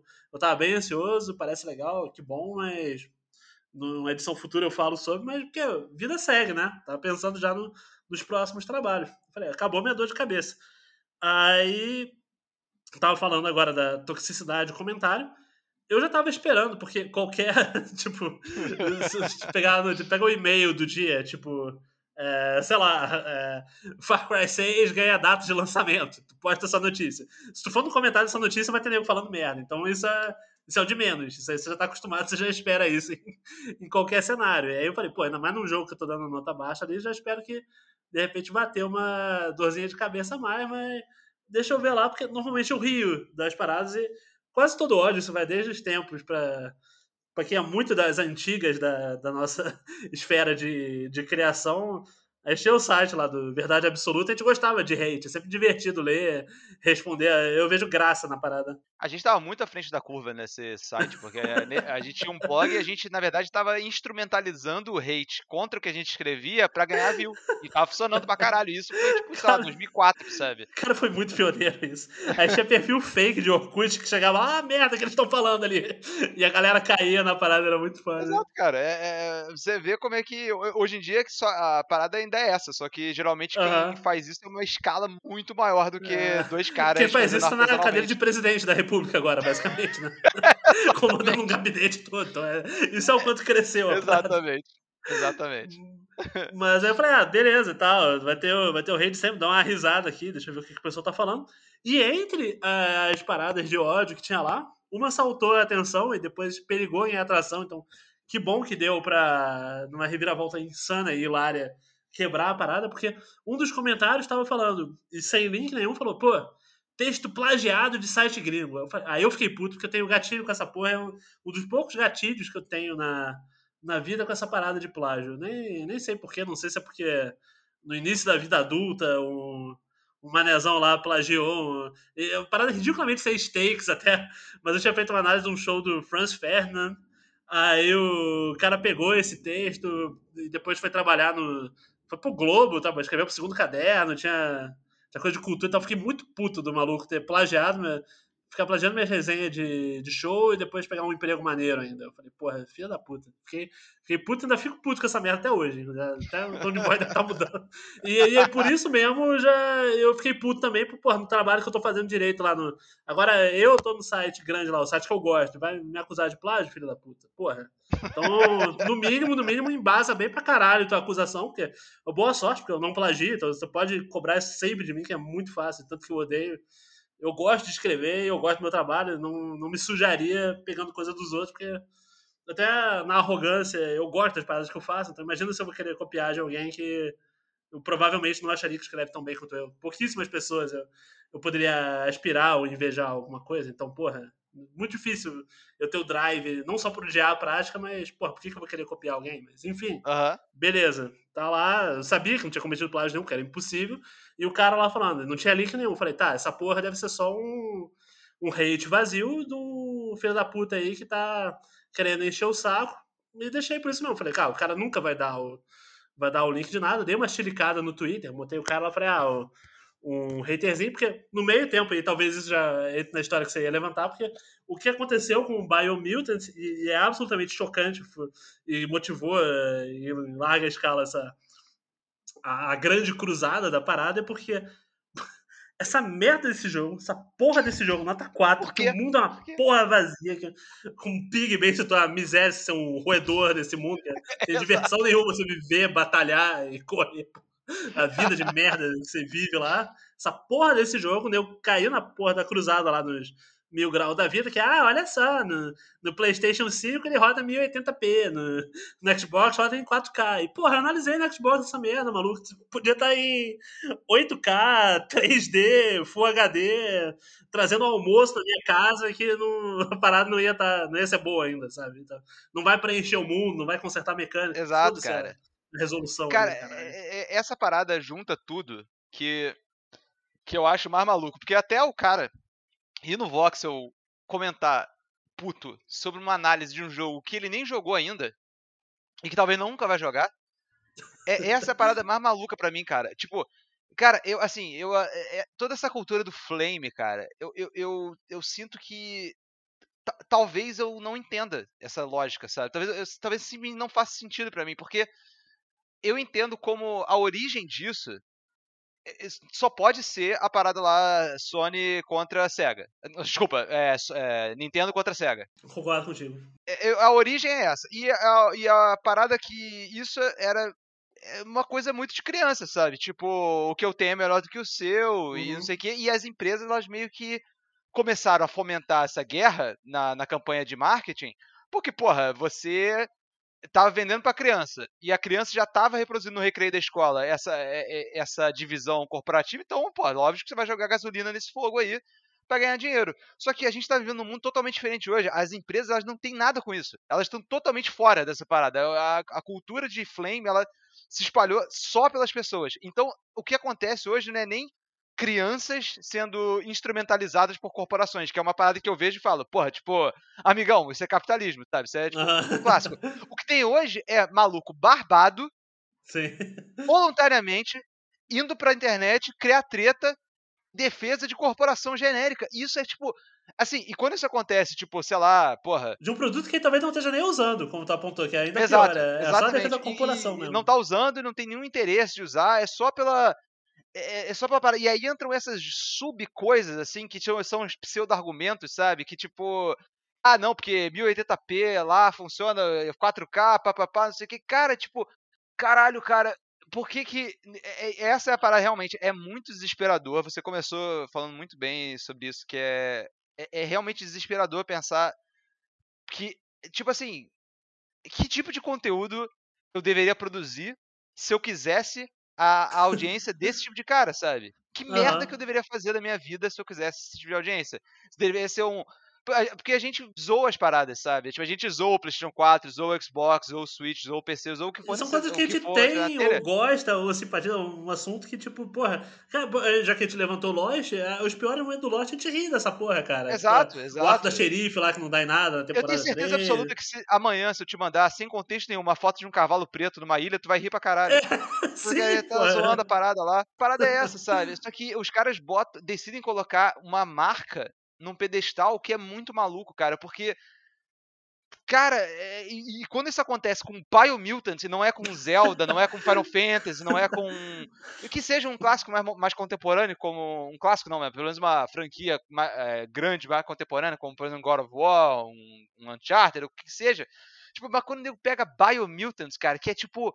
É um tipo de jogo ruim que sai o tempo todo, assim, sabe? Tipo, tem jogo ruim o tempo todo. Por que, que você não faz esse, esse drama, então, pra Madden 2017, sei lá. Pega qualquer jogo, porque se, se tá rompendo a fronteira com Biomutant, cara, a gente tá chegando no dadaísmo do Flame, sabe? Que é tipo, qualquer coisa agora vai ser de, é, palco de uma disputa acalorada entre os fanboys sobre a parada. E, tipo, é, toda essa mentalidade conspiracionista que a galera entra, tipo, nos reviews, caralho, sabe? Tipo, é muito maluco isso. Eu me pergunto se isso é uma herança é, indireta daquela porra de Gamergate, que é meio que. Ah, cara, eu acho que é de antes, hein? É, pode ser, pode ser. Acho que o Gamergate, eu acho que é reflexo disso, inclusive. Foi a, esse ressentimento guardado e fomentado por anos e anos. Acho que explode ali, tanto que muita até botando aqui é, é, engraçado o quanto pegar mal falar de Gamergate hoje em dia mas se você chegar no momento 1 um da parada eu até dava algum crédito no sentido de tipo ah eu também acho que review é mal feito, mas. Eu acho que eu vou entrar no momento palestrinha aqui. Você ia completar alguma coisa? Não, Senão manda vou... Cara, palestrinha aqui, porque eu acho que é até do interesse das pessoas ter um pouco de bastidores da parada aqui. Como falei, beleza. Aquela parada do embargo, a gente já explicou direito aqui como é que funcionava, receber antes, para teste e tal. Acho que é importante as pessoas terem noção, cara, como é que o jornalista é quase um pioneiro dessa precarização de emprego que a gente está vendo agora com várias tecnologias, de, conforme a internet foi tomando tração e conforme foi tendo reformas trabalhistas e vai, vai tirando CLT e vai informalizando as coisas e, e você vai recebendo por produção e vai perdendo suas férias e na verdade você tem que estar online o tempo todo fazendo coisa. Jornalismo acabou que por mil motivos, a forma, a velocidade, porque a velocidade com a informação circula hoje em dia, acabou que trabalhou muito pro pessoal, tipo, ah, às vezes não precisa estar numa redação física para trabalhar, vai indo lá pro home office, e aí fica na internet, tu tá online o tempo todo e, e tem que noticiar o tempo todo. Tudo conspirou a favor do jornalista estar nessa situação, mas mesmo antes tem que parar para pensar que como é que é o lance? Muita gente vai abrir lá os comentários, muita gente acha, ah, Pô, o cara deu. E sério qualquer jogo aqui, ó. O cara deu 10 pro Halo. Ele claramente está sendo pago pela Microsoft. O cara deu, deu 10 pro Uncharted. Claramente foi pago pela. Sabe qual é a real? Cara, todas as 99,99% é um maluco tipo eu, que recebeu, tipo, entre 100 e 200 reais. Também nos Estados Unidos você pode botar um. Sobe, deu 500 reais pra, pra se matar e analisar o jogo lá. E, só isso, cara, não, não vai direto da marca a parada. Você é, você é um subempregado da, de um grande portal, de uma corporação aí, você tá com prazo apertado, o, e aí você já começa, às vezes, dependendo da pessoa, vai refletir mais ou menos na qualidade. Isso você pode fazer algumas críticas válidas em cima, mas não critique que o cara tá sendo pago pela parada, porque não existe isso, cara. É, e, e as pouquíssimas coisas pagas, se você quiser, abre um site, vê as publicidades que tem ao redor, às vezes o, o portal Isso. pode estar tá fazendo uma é. ação coordenada com alguma Exato. marca e tal. Isso vai refletir mais produção de conteúdo, mas... Não, é tipo, até vale a pena trazer o um exemplo histórico exatamente disso que você estava falando, que foi a questão lá do GameStop com o... Perdão, do GameSpot com o Jeff Gertzman, que ele deu. Hum, ele, uh, O site estava cheio de banner de Kenan Lynch na época, isso já faz, sei lá, mais de 10 anos, certamente cara, o site tava lá cheio de Kane Lynch, aí saiu o jogo, ele deu uma nota baixa, acho que foi entre foi entre 4 e 6, a memória escapa agora, mas, foi, mas meteu o pau no review. E aí o review dele saiu do ar, botaram outro cara para fazer, o cara fez lá e deu uma nota mais alta e ele foi demitido. Isso foi uma parada absurda na época, sabe? Então, é, é, é assim, eu acho que é foda essa parada. Foi, foi, bom você ter entrado, porque as pessoas têm essa visão grotesca e, e completamente insana de que, tipo, o, o, você, o jornalista que vai fazer o review do Voxel liga pro Bill Gates. É. Cadê meu cheque, brother? E aí é. cai o cheque, aí o cara, aí o cara fala bem de Halo. E quando na verdade, se é que há algum nível de corrupção, é em toda toda a forma como a indústria está configurada, que, na qual as empresas elas têm uma capacidade muito grande de blindar o, o acesso de si mesmas para a imprensa, e a imprensa depende, em certo sentido, desse acesso. Então tem certamente um jogo de camaradagem e a relação não é uhum. é adversarial. E quando sim, eu acho que, sim. por exemplo, eu acho que da perspectiva da ética jornalística, puramente, simplesmente, deveria ser adversarial. É, como, por exemplo, deveria ser a relação adversarial da imprensa com o governo, sabe? Não deveria sim, ser essa porra chapa branca, deveria ser. Devia, devia estar em, em, em, conflito. E a de videogame deveria estar em conflito com as empresas. Só que não é assim que é a parada. Então, isso é uma certa corrupção, mas você chegar ao ponto de individualizar isso é, é tão ridículo quanto ninguém que fala que, tipo, só porque você vive num sistema capitalista, porque evidentemente não existe escolha, você é um capitalista, sabe? Uhum. Obviamente que o cara que tá fazendo o review, ele. é, Tipo, cara, tá- assim, pode até acontecer em alguns casos, se estiver rolando uma ação coordenada, se o cara for completamente sem noção contra o jogo, dar zero, xingar a parada, perder a linha, pode ter algum tipo de, de, de ordem vindo de cima em alguns sites pra, tipo, pô, dar uma baixada da bola aí e tal, não sei o quê. E você pode achar que isso é um problema, mas você centrar isso no cara que tá escrevendo a parada é uma coisa completamente maluca e que, que é, é, vai muito fundo nessa cultura de internet, cara. É, é é essa parada do Gamergate e é essa parada também. É tipo assim, você até tem uma base que vai ser criticada, só que você pega um ângulo tão maluco pra fazer a sua crítica que não tem nem resquício do, do, do ponto válido que você estava originalmente trabalhando, sabe? Não, e tanto você. Pontos válidos de crítica, por exemplo, as pessoas ficam nessa fantasia, ah, fulano foi pago e tal. E como eu já tentei mostrar aqui, o valor relativamente baixo que você recebe pelo, pelo seu trabalho. Videogame é uma parada difícil pra caralho de analisar. Por exemplo, vamos lá. Vamos imaginar que você vai. Falei da cabine de imprensa. Você vai ver um filme? Tu vai sentar lá duas horas, duas horas e meia, três horas mais tardar, você já viu o filme e depois seu trabalho de escrever. Um videogame, dependendo do, do produto que tu tiver em mãos para analisar, pode demandar de uma dezena até umas três, quatro dezenas de horas para você poder, supondo que você vai fazer de boa vontade, tudo, e vai zerar, e, e tem tempo para ver, mas a, a, a chave é justamente essa escassez de tempo, porque como eu comemorei do Biomutant chegando 20 dias antes, ou Nier Replicant, que me permitiu fazer, porra, um texto que eu gosto pra caramba, que é o meu orgulho. Aquele review grande pra caralho de... Ficou, talvez um dos maiores textos que eu, que eu já fiz de... Uma análise muito grande de Nier Replicant, tá lá no Vox, só foi possível porque o jogo chegou 20 dias antes. Se o jogo tivesse, e isso acontece muitas vezes, chegado 5 dias antes, 6 dias antes, era impossível, pelo simples gerenciamento do tempo, que eu pudesse fazer um texto na, com aquele tamanho, porque, porra, não dá tempo. E aí, cada pessoa no, ao redor do mundo tem, tem sua, sua própria rotina, sua, seu próprio gerenciamento de tempo das paradas. Às vezes não dá pra jogar o jogo tão bem quanto você gostaria. E se porra, o jogo chegou muito em cima e tal, e a pessoa não é muito habilidosa, às vezes que acontece, ninguém é obrigado a ser muito bom no, no gênero em, em particular, às vezes o cara não progrediu tanto quanto ele poderia ou idealmente deveria, ele vai fazer um jogo, uma leitura bem superficial do, do produto. E eu diria que pela própria logística, por isso que eu, eu volto essa a própria precarização do trabalho de jornalista, a condição que você recebe, como tem tudo prazo pra caramba, como é tudo corrido, você tem que dar graças a Deus você consegue ter um tempinho a mais para avaliar.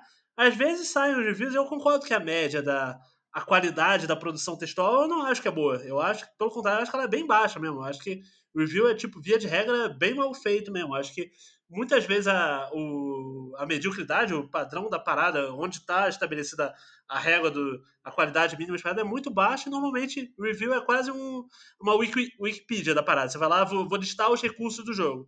Tu pega o e-mail de release da parada, ou abre a própria wiki mesmo, cola lá, o jogo tem essa função, essa função, essa aqui. Não, e não mergulha criticamente mesmo, porque dificilmente tu, a, pessoa vai ter tempo na demanda fodida de trabalho que ela tem, no, no quão mal paga é pelo tudo, e pelo quanto não para de sair coisa, você tá sempre tendo que falar do lançamento e tal. É muito difícil você parar, pensar, imaginar uma pessoa, no, seja dentro da redação, até hoje em dia, isolamento social é mais difícil, ainda, quase todo mundo home office, mas pô, pensar que alguém vai parar e vai ficar é, 40 horas para zerar um jogo, e aí vai ficar 10 horas fazendo um texto grande pra caralho, revisando, esmiuçando, pensando profundamente na parada, 50 horas de trabalho para ganhar 100 reais. Quem vai fazer isso? Não, não tem como, cara. E mesmo para os sites também não vale a pena, porque o negócio que gera clique é sair É, antes, então é hum, melhor ter isso. qualquer merda SEO otimizada antes do que com um texto fo- fudido três dias depois, que seja, sabe? E, e isso, e- mas, é- mas é essa é a crítica. Essa é a crítica que Uhum, o nego não é isso, nem sim. sequer capaz de, de enxergar, porque o nego fica preso nessas, nessas imbecilidades, sabe? É, eu, eu- fal- fal- é, é, talvez o maior fracasso da imprensa, e eu não sei é, eu não quero nem dizer que é um fracasso, tipo, por negligência. Eu acho que foi, é, foi um fracasso que só é claro com a retrospectiva, assim. Mas eu acho que da imprensa de videogame em geral, cara, é, eu não sei se é culpa deles também, mas a realidade dos fatos é que o jogador médio no Brasil é muito burro, sabe? Assim, e, e, so, não, não tô nem falando sobre, tipo. Uh, mas é, é. Conhecimento cívico, mas é burro sobre videogame, sabe? O cara, ele, uh. ele é incapaz de, de uma introspecção, sabe? É, é, é, essa punheta do gráfico, é essa uhum. punheta das estatísticas, é a punheta do flame, é a punheta do da, de hora de jogo em vez de tipo de, de é, todas as paradas, todas as métricas qualitativas estão desligadas e todas as métricas quantitativas estão ligadas, sabe? É uhum. É quanto que o jogo vende, é quanto que o jogo é, bota de partículas na tela, é quanto de frames que ele roda por segundo, e não sobre, tipo, nenhuma introspecção, mesmo que. Eh, eu, eu acredito que videogame é uma coisa tão especial que ela te permite ter uma introspecção até em coisas que são. não tem uma narrativa é, óbvia, mas, por exemplo, cara, tipo, tava falando com você direto aí em off que tô, tô, tô, tenho jogado pra caralho o Train Simulator, até tô jogando aqui no, no cast de vez em quando pequenas Imagina o DNM, GN, o próprio Vox, você já, ah é, eu quero ser bem pago para soltar hoje um texto de Train Simulator, que vai dar cinco visualizações pra, pra página. Exato, cara. Não, não tem como, cara. Não é... tem como, não é, não, é, não é viável. E é, não é viável em parte porque todo mundo hoje só tá interessado no que. É, é tipo. É, é a parada, é a parada do SEO, é, é foda, porque ela, ela cria uma situação meio circular, que é tipo assim, nego só tá interessado no que nego já tá interessado, mas nego já tá interessado porque nego já tava interessado, e aí fica sempre circular, sabe? As uhum. paradas que bombam, elas bombam. Porque, por que, que as paradas bombam? Porque as pessoas estão pesquisando. Por que as pessoas estão pesquisando? Porque é, porque é a parada que já tá sendo pesquisada, sabe? Então você tá sempre eh, preso e retroalimentando esse loop de das coisas que do, da, do discurso público de videogame e aí de vez em quando caem essas paradas que mostram a fraude que ele realmente é. É como essa parada do Biomutant. Um jogo que é uma merda, quer dizer, eu acho, eu tô confiando no que você disse, mas eu, porque eu não, não joguei. Que, é, é, é, tem outra frase meio carluxo do que o pessoal adora, do, tirem suas próprias conclusões e tal. Pra mim, cara, vê o vídeo do jogo, cara, eu acho que é muito óbvio pra qualquer um Exato. que já jogou, qualquer mundo aberto, o que que tá errado ali. O, o consenso que eu vi de quase todo mundo que jogou é que, tipo, no mínimo é, é muito fraco ou pior que isso, sabe? é tipo. Às vezes, ele, às vezes as pessoas apontam coisas curiosas, interessantes e tal, mas no geral o, o negócio não fecha. Então por que que esse jogo medíocre galvanizou as pessoas? Eu acho que é só pelo tribalismo da coisa, sabe? Sobre, sobre tipo. É, a imprensa é a facção que eu acho que tá errada, e tá errada porque eles são pagos, e não importa se nada disso é verdade, não importa se o jogo é bom ou não, não importa se eu joguei ou não, não importa se eu vou jogar ou não. Não, não importa sobre o que, que, o jogo é, sobre o que, que, o jogo faz bem, sobre o que, que o jogo traz de instigante, não importa sobre nada. O que importa é, tipo, como que a gente usa esse jogo pra, tipo, atacar nossos adversários, seja a imprensa, seja a Sony, seja a Microsoft. Tipo, cara, é... é e aí eu penso, porra, é... ainda bem que. Ainda bem que o podcast ele é uma parada que em nenhum nível eu tô dependendo que ele faça acessos, como por exemplo um site que precisa se manter viável, depende, sabe? É, que emprega gente, que precisa Exato. que entre dinheiro na folha para poder manter os Exato. funcionários e tudo funcionando. Né? E, e, é, e, é, triste, porque isso só semeia a destruição aqui pra, daqui para frente, sabe? Eu, eu, o que eu sinto é que essas empresas de jornalismo vale para videogame, mas vale para tudo. O que elas estão fazendo hoje de tentar, tipo, é, clickbait para conseguir clique, para conseguir anúncio e todas, todas as estratégias que os caras fazem para dar uma sensacionalizada ou então cortar custos e tal, que acaba criando uma, um conteúdo meio água de salsicha otimizado. Isso eu acho que é o que vai plantar o, o futuro cada vez pior deles, sabe? Porque, tipo, as pessoas não, não tem porquê, elas sentem que elas não têm porquê ler, e aí já tá num ponto que elas já não são nem mais capazes de ler hoje em dia, sabe? Tipo, o cara que vai comentar no review de Biomutant falando que a pessoa foi paga para dar nota baixa para esse jogo, ela não tem capacidade de ler nada nem, nem tão complexo quanto o review que tá ali, nem menos complexo e nem mais complexo. o cara ele já tá completamente, tipo, ao sabor do, de qualquer narrativa que ele quiser, sabe? Ah, o que é um, exemplo de narrativa é outro comentário, porque aquele do Plágio tinha me acertado pessoalmente, e inclusive depois tem até a ramificação hilária que ah, é, graças é, àquilo a gente descobriu que, que tinha um outro site gringo que estava jogando os textos do Vox no Translator, e aí pegaram dezenas ou centenas de textos do Vox e estavam plagiando. Então foi engraçado do hate, ainda teve isso, mas um outro comentário mais inofensivo, e esse na ocasião eu só tinha rido, como normalmente eu faço, um outro cara falou assim, engraçado, né? foi só a começarem a sair as revelações de que Biomutant rodava melhor no Xbox que a mídia começou a falar mal do jogo. Então, tipo, existe essa, essa ficção e o maluco abraçou e caiu de cabeça, e, inflamado por. Não sei se os cabeças para acreditam de fato nisso, estão só manipulando essa, essa molecada, mas é irrelevante até, porque o fato é que ganha atração isso, mas tem essa narrativa continuada da, da mídia sonista. E se você for ver, se você pensar o mínimo do mínimo, olha que engraçado como é aquela parada que você pode pegar uma, uma mentira, cerca ela de verdade e o pacotinho fica pronto ali para ser. É, para virar, para ganhar atração mesmo. Porque, por exemplo, se você for ver essa parada mídia sonista, o que, acontece? Pô, cara, tipo, vale vale para mim, vale para praticamente todo mundo que eu conheço, a área não é, não é tão grande assim. A maioria das pessoas na geração que passou e na anterior, a maioria tinha console de PlayStation mesmo.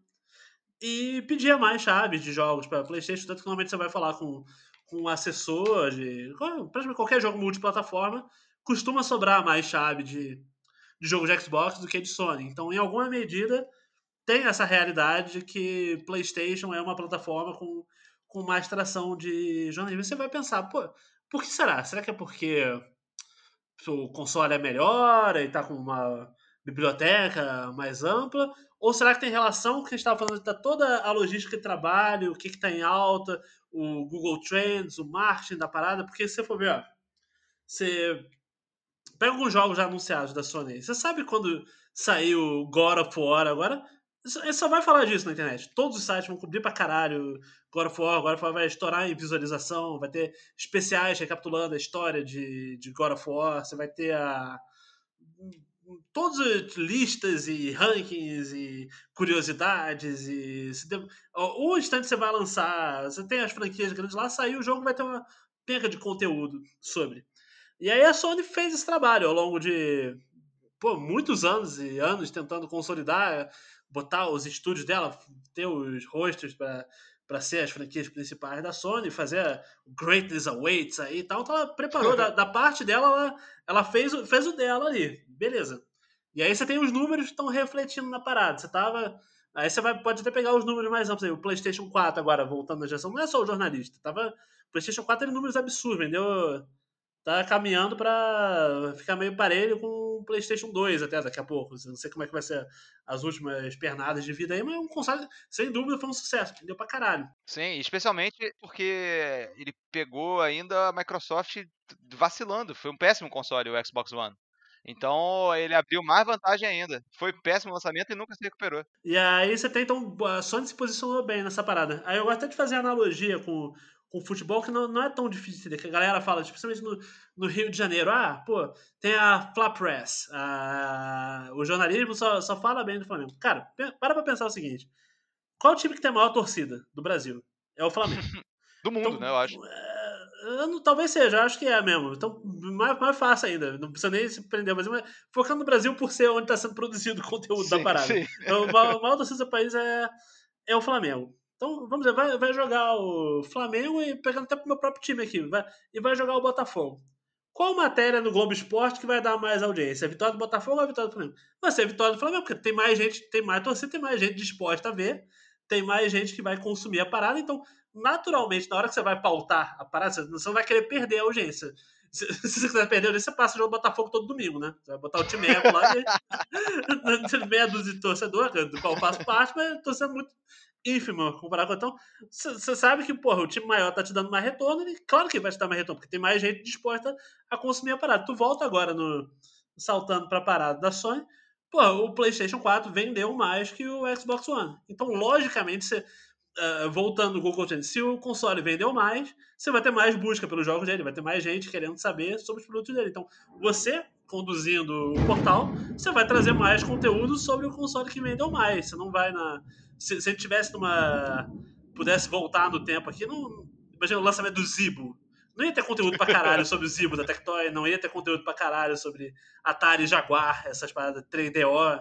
Não, você vai focar nos consoles que vendem mais, né? É, é óbvio essa parada. Então, acho que as pessoas deveriam, quando você para, pensar, ah, não, eles têm interesses é menos o interesse de você. Porque o cliente uh, e essa molecada que foi fidelizada tá nessa tara, ah, não, vou defender a corporação, defender a marca.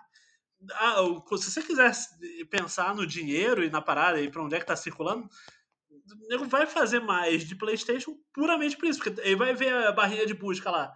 Qual é o jogo que está sendo mais buscado? E, e, porra, vai olhar lá, pô, God of War tá alto pra caralho, então vai fazer conteúdo pra caralho of War. Aí vai vender mais console, mais gente vai falar sobre, e assim vai. A parada que eu acho mais maluca é que, porra, não tem necessidade de você encher o saco das pessoas em relação a isso, cara. tipo, Tá, Xbox, é, tudo, tudo que você falou é 100% fato. Xbox não vende tanto quanto o PlayStation e por isso tem menos cobertura. Pô, mas não é como se faltasse, né? Porra, eu mesmo sem procurar, tipo, cara, eu, eu o podcast que eu mais ouço de videogame é o lá do, do Colin Moriarty sobre PlayStation. Mas aí uhum. na empresa dele, ele fez um outro podcast que é sobre Xbox. Não é ele que apresenta, é outro cara.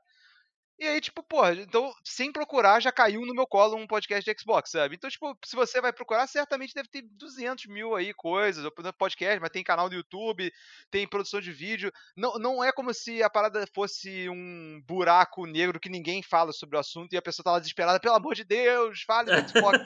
é simplesmente o fato de que não estão validando o que ela acha naquele exato momento que deixa pro maluco engatilhado, sabe? É tipo, é uma cultura muito infantilizada, eu acho, de, de, de, consumo de videogame que você não consegue, tipo, ter a sua parada e, e, se você não tá satisfeito com o que é produzido, você tenta produzir alguma coisa. Não, você tem que ir lá ficar chorando que é tudo uma conspiração e tal.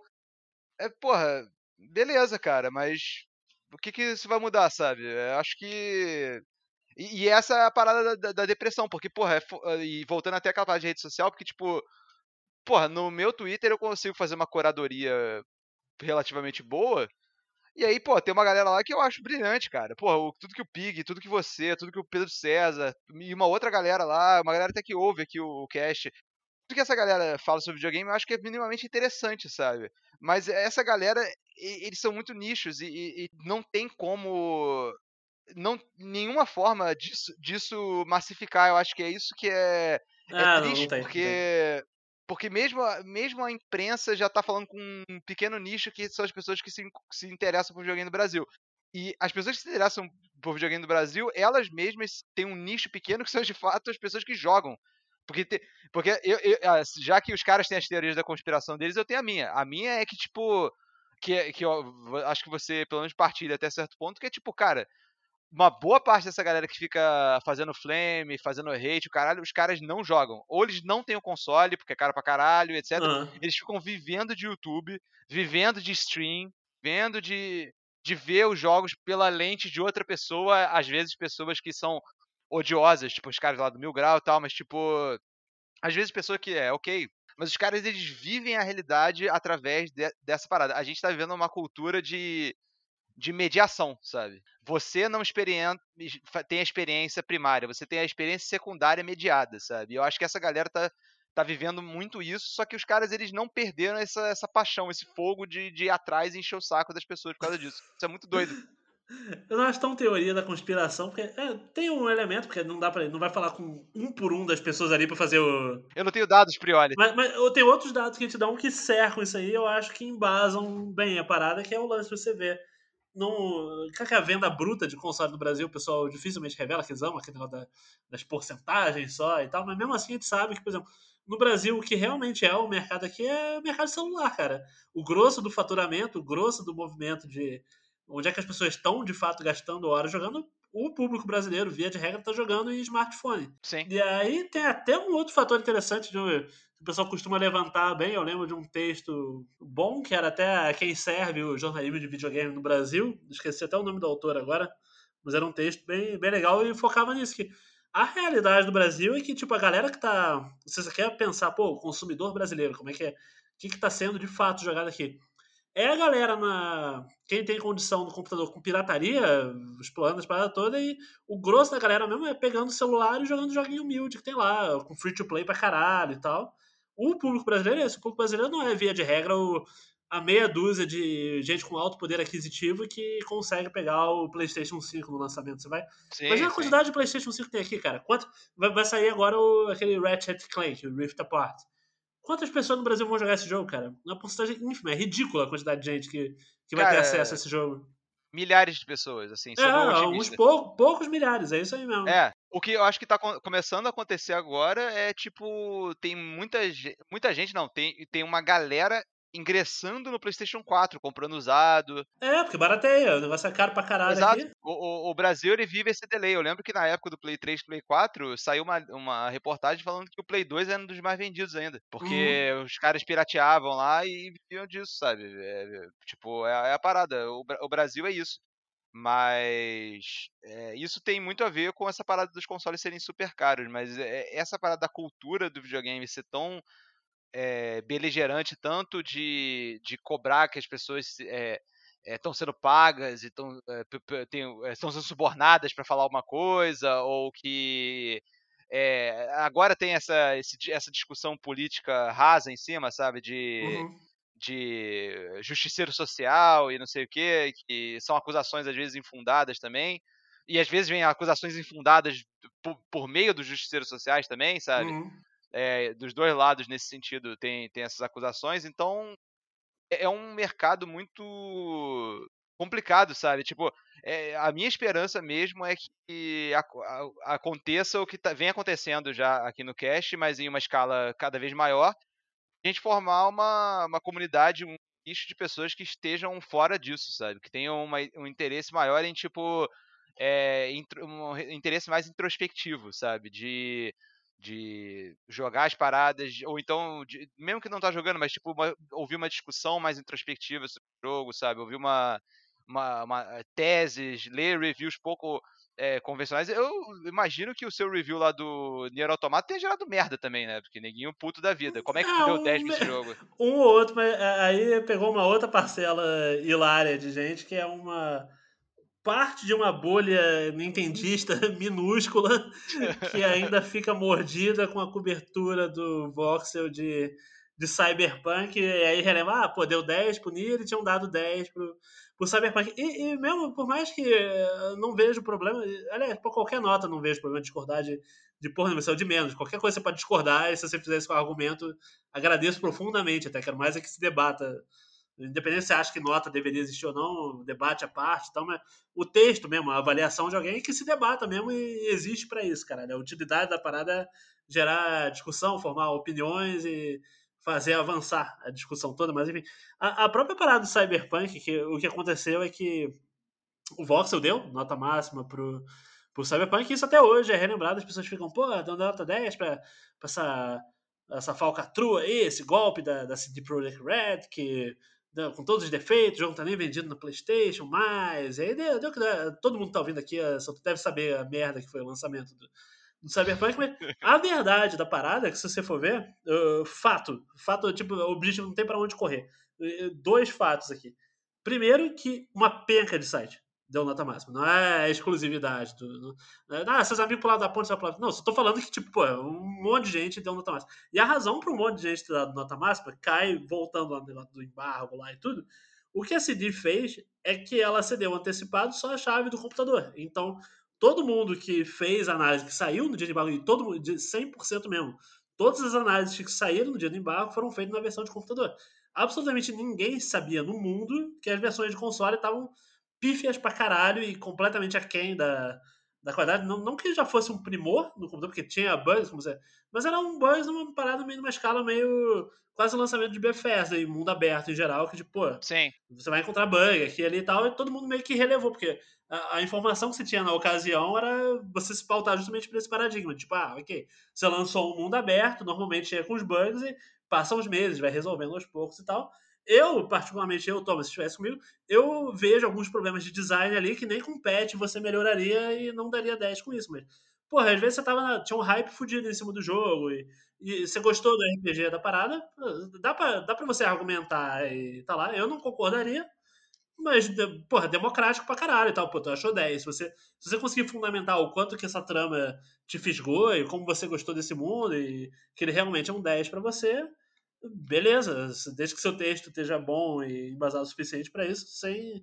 sem problema nenhum. Mas A galera não quer saber disso, entendeu? O jornalista é humano também, né, cara? Ele tá hypado tanto quanto. Ele É. tem é, parada, então. é, eu, eu não joguei, então eu não tenho nem, nem como dizer. Pra- pelo que eu vi sobre esse jogo, que eu tava bem hypado também, eu, que eu fui vendo, para além dos problemas técnicos e tal, ele parece ser muito menos ambicioso na prática do design do que ele do que ele estava se alardeando ser, sabe? Então eu acho que eu não daria 10 com base nisso, mas na época, quem sabe? Na hora que você tá jogando, você não tem nenhum contexto, né? É, tu vai lá, eu falei, se tu recebeu a parada, vai, vou, ter que zerar aqui, pô, tu zera meio correndo, que é sempre isso, né? Exato. é. Esse no, seu senso crítico já fica um pouco mais nublado também, né? Nessa correria da, da pressão da parada. Então é mais o hype, o, o relógio batendo ali, então, porra, sei lá, é, é outra realidade totalmente, mas. Então eu- acho que acho que para resumir essa- esse papo, acho que uns pontos seriam basicamente assim: jornalista é um ser humano, trate-o como tal. é, não seja um imbecil, acho que é um- uma boa dica também. Não defenda a corporação, porque essa porra é muito cringe. Para com essa merda, é ridículo. E se possível, joga, sabe? É, ou então, se você não vai jogar, pelo menos não haja como se você estivesse jogando pra caralho a parada e soubesse o que tá falando, sabe? Que, e a- se você vai acusar alguém de não ter jogado, que você pelo menos tenha jogado. Que é muito o que o não faz, sabe? Então, Aham. é, eu acho que acho que dá pra, dá pra resumir nisso um, um- sei lá, é, é mais uma esse é um papo que é meio que uma indignação, mas é meio que um- uma coisa fascinante pra mim, cara, que é eu penso bastante sobre isso quando eu vejo que dá esses escândalozinhos malucos que acontecem dentro da, da indústria. Eu acho Aham. uma parada muito louca, sabe? Eu, eu, ve, eu vejo. é, Aqui no Brasil eu pego mais por você, que você me fala que você tá mais antenado, e às vezes eu vejo umas paradas de gringo também que, que são outras dinâmicas, né? Porque é outro mercado, mas são tão malucas quanto, ninguém dando chiliques aleatórios com as paradas. Eu, tipo, caralho, gente, calma aí, sabe? Pelo amor de Deus. E a transição disso, de- dessa miséria absoluta para uma coisa mais animada, pra gente fechar aqui nosso programa, é- são as nossas recomendações do que, que você que você que tem o Game Pass. Esse, esse segmento, inclusive, é, é pago pela Sony. É, tá não su- defenda corporações, mas o Game Pass a gente pode aqui, né? Exatamente. Manter a tradição de falar bem aqui, não tem problema nenhum, não. Chequinho tá pingando já.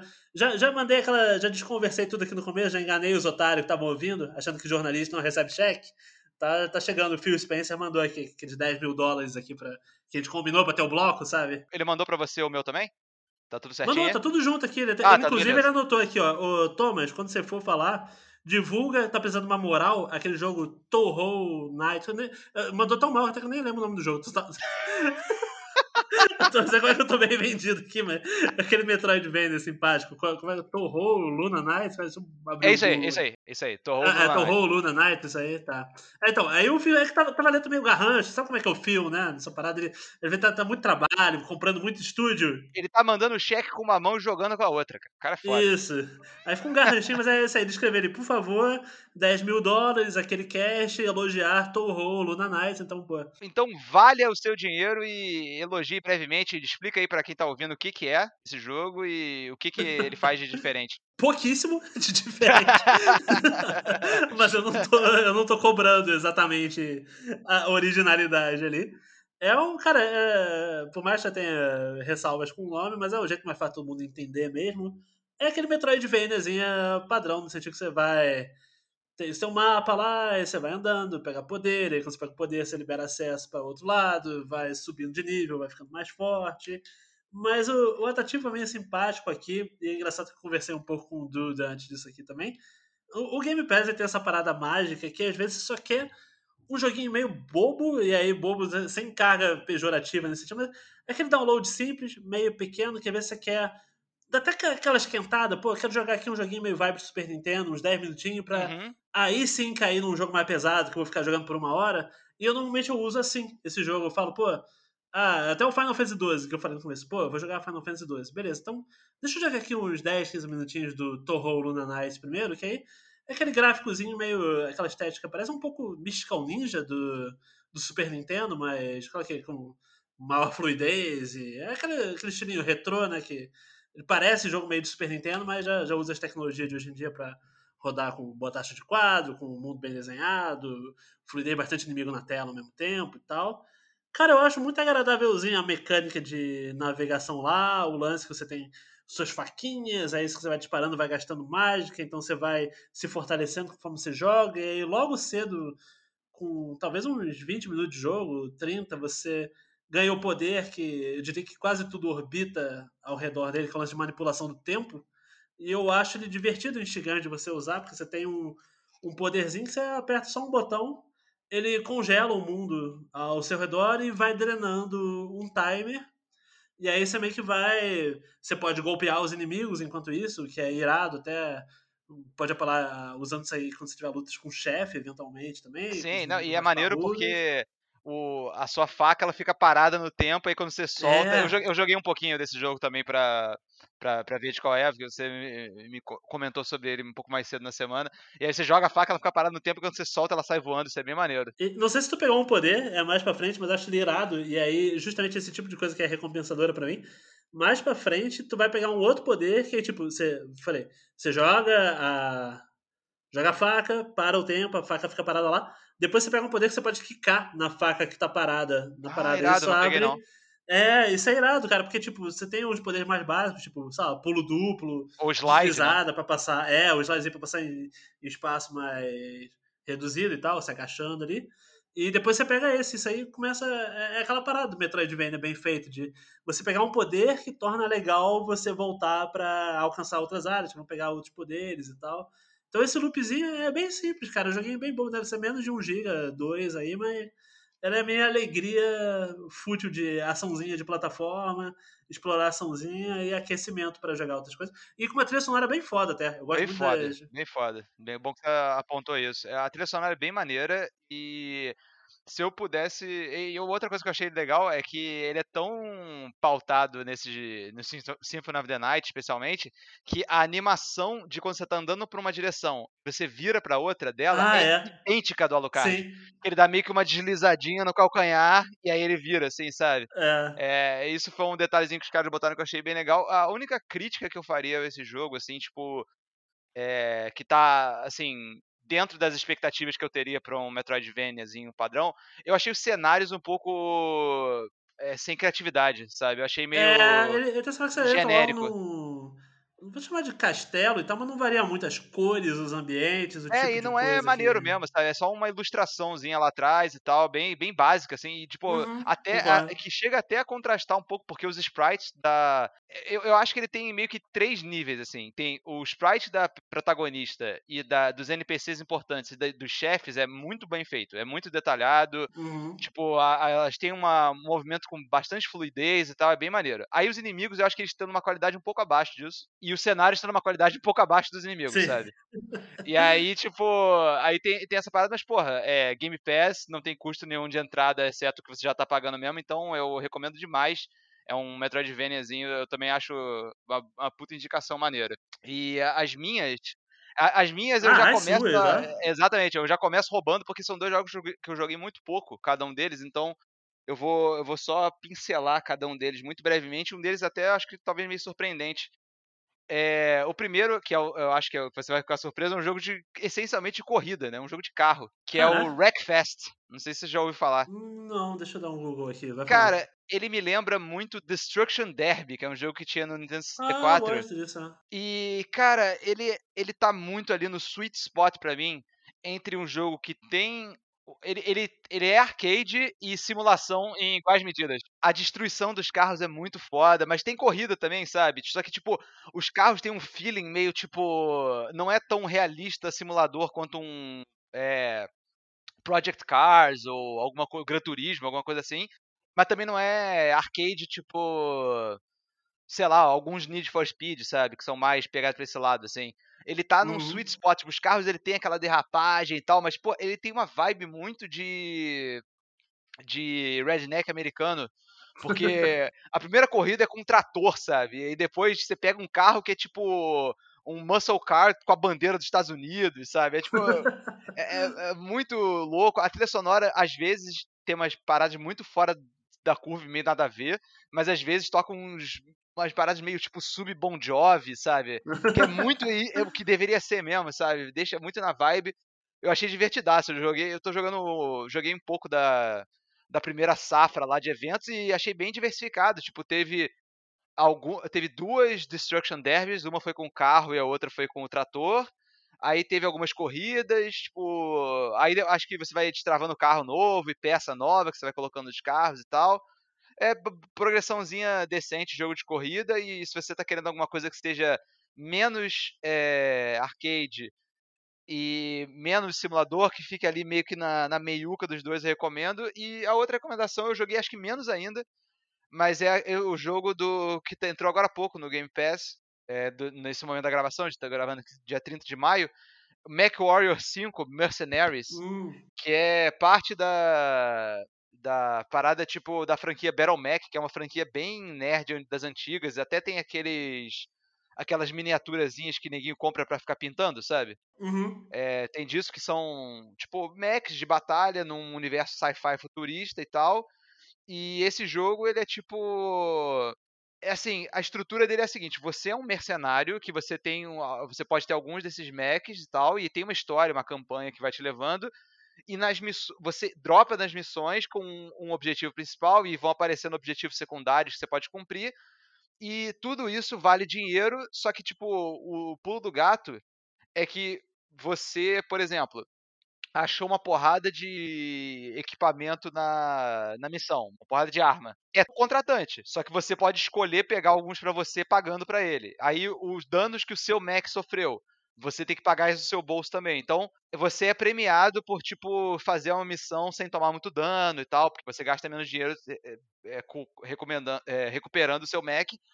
E o sistema de jogabilidade é bem interessante porque, tipo assim, você, a câmera pode ser ou em primeira pessoa ou em terceira pessoa. Eu, particularmente, acho muito difícil jogar em primeira pessoa, porque a, o controle do Mac é assim: o analógico esquerdo, você gira o corpo dele, as pernas ah, tá. e a. Hum. E a, o analógico direito, você controla a metade de cima dele. Ah, totalmente jogaria em terceira pessoa isso também. É, exatamente. Então, em primeira pessoa, você fica meio alienado. É, até tem um medidorzinho na tela que mostra, mas você fica um pouco alienado de onde estão as suas pernas. Então você. E aí é, é, tipo assim, você. O controle eu descreveria como uma mistura de um jogo de tiro em terceira pessoa com você controlar um tanque, por exemplo, sabe? Uhum. Porque é, é, aonde as suas pernas estão viradas, quando você aperta para frente, que não é bem para frente, é, o para frente significa que você tá acelerando o negócio.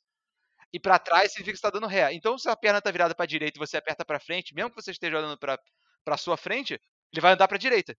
Então, tipo, ele é um pouco difícil de você pegar o jeito, mas uma vez que você pega é maneiro. E aí tem umas paradas de destruição da cidade. É, tipo, você chega numa cidade, tipo, pô, tu lança um míssil, prédio explode, é tudo meio irado. Os dois jogos que eu peguei hoje, inclusive, são muito focados na destruição de coisas. É, mas, tipo, é, isso é maneirinho. Então, eu não sei, eu não sei dizer ainda se esse jogo vai ter uma campanha sólida, se vai ficar velho e chato, tipo, se vai encher o saco esse combate. Por enquanto, eu joguei umas duas missões, achei divertidinho, mas vamos ver para onde vai. Mas, novamente, Game Pass, né? Já tá aí de bobeira. E tem co-op, então se você quiser. Oh. Se você tiver Game Pass e persuadir um amigo seu, talvez eu esteja persuadindo você nesse momento. Quem sabe o, 20, o programa 22 já vai ter uma análise mais profunda da, do gameplay co-op desse aí? E essas, essas são as minhas, as minhas indicações aí, coisas que eu tô jogando. Espero que alguém baixe, alguém curta. E se fizer isso, por favor, me avise. E acho que é isso, meu querido. E é com isso? e é com isso. Valeu então, meu querido. Mais um episódio aí fechado na lata. E a gente se vê na próxima semana. Abraço a todos. Valeu. Valeu.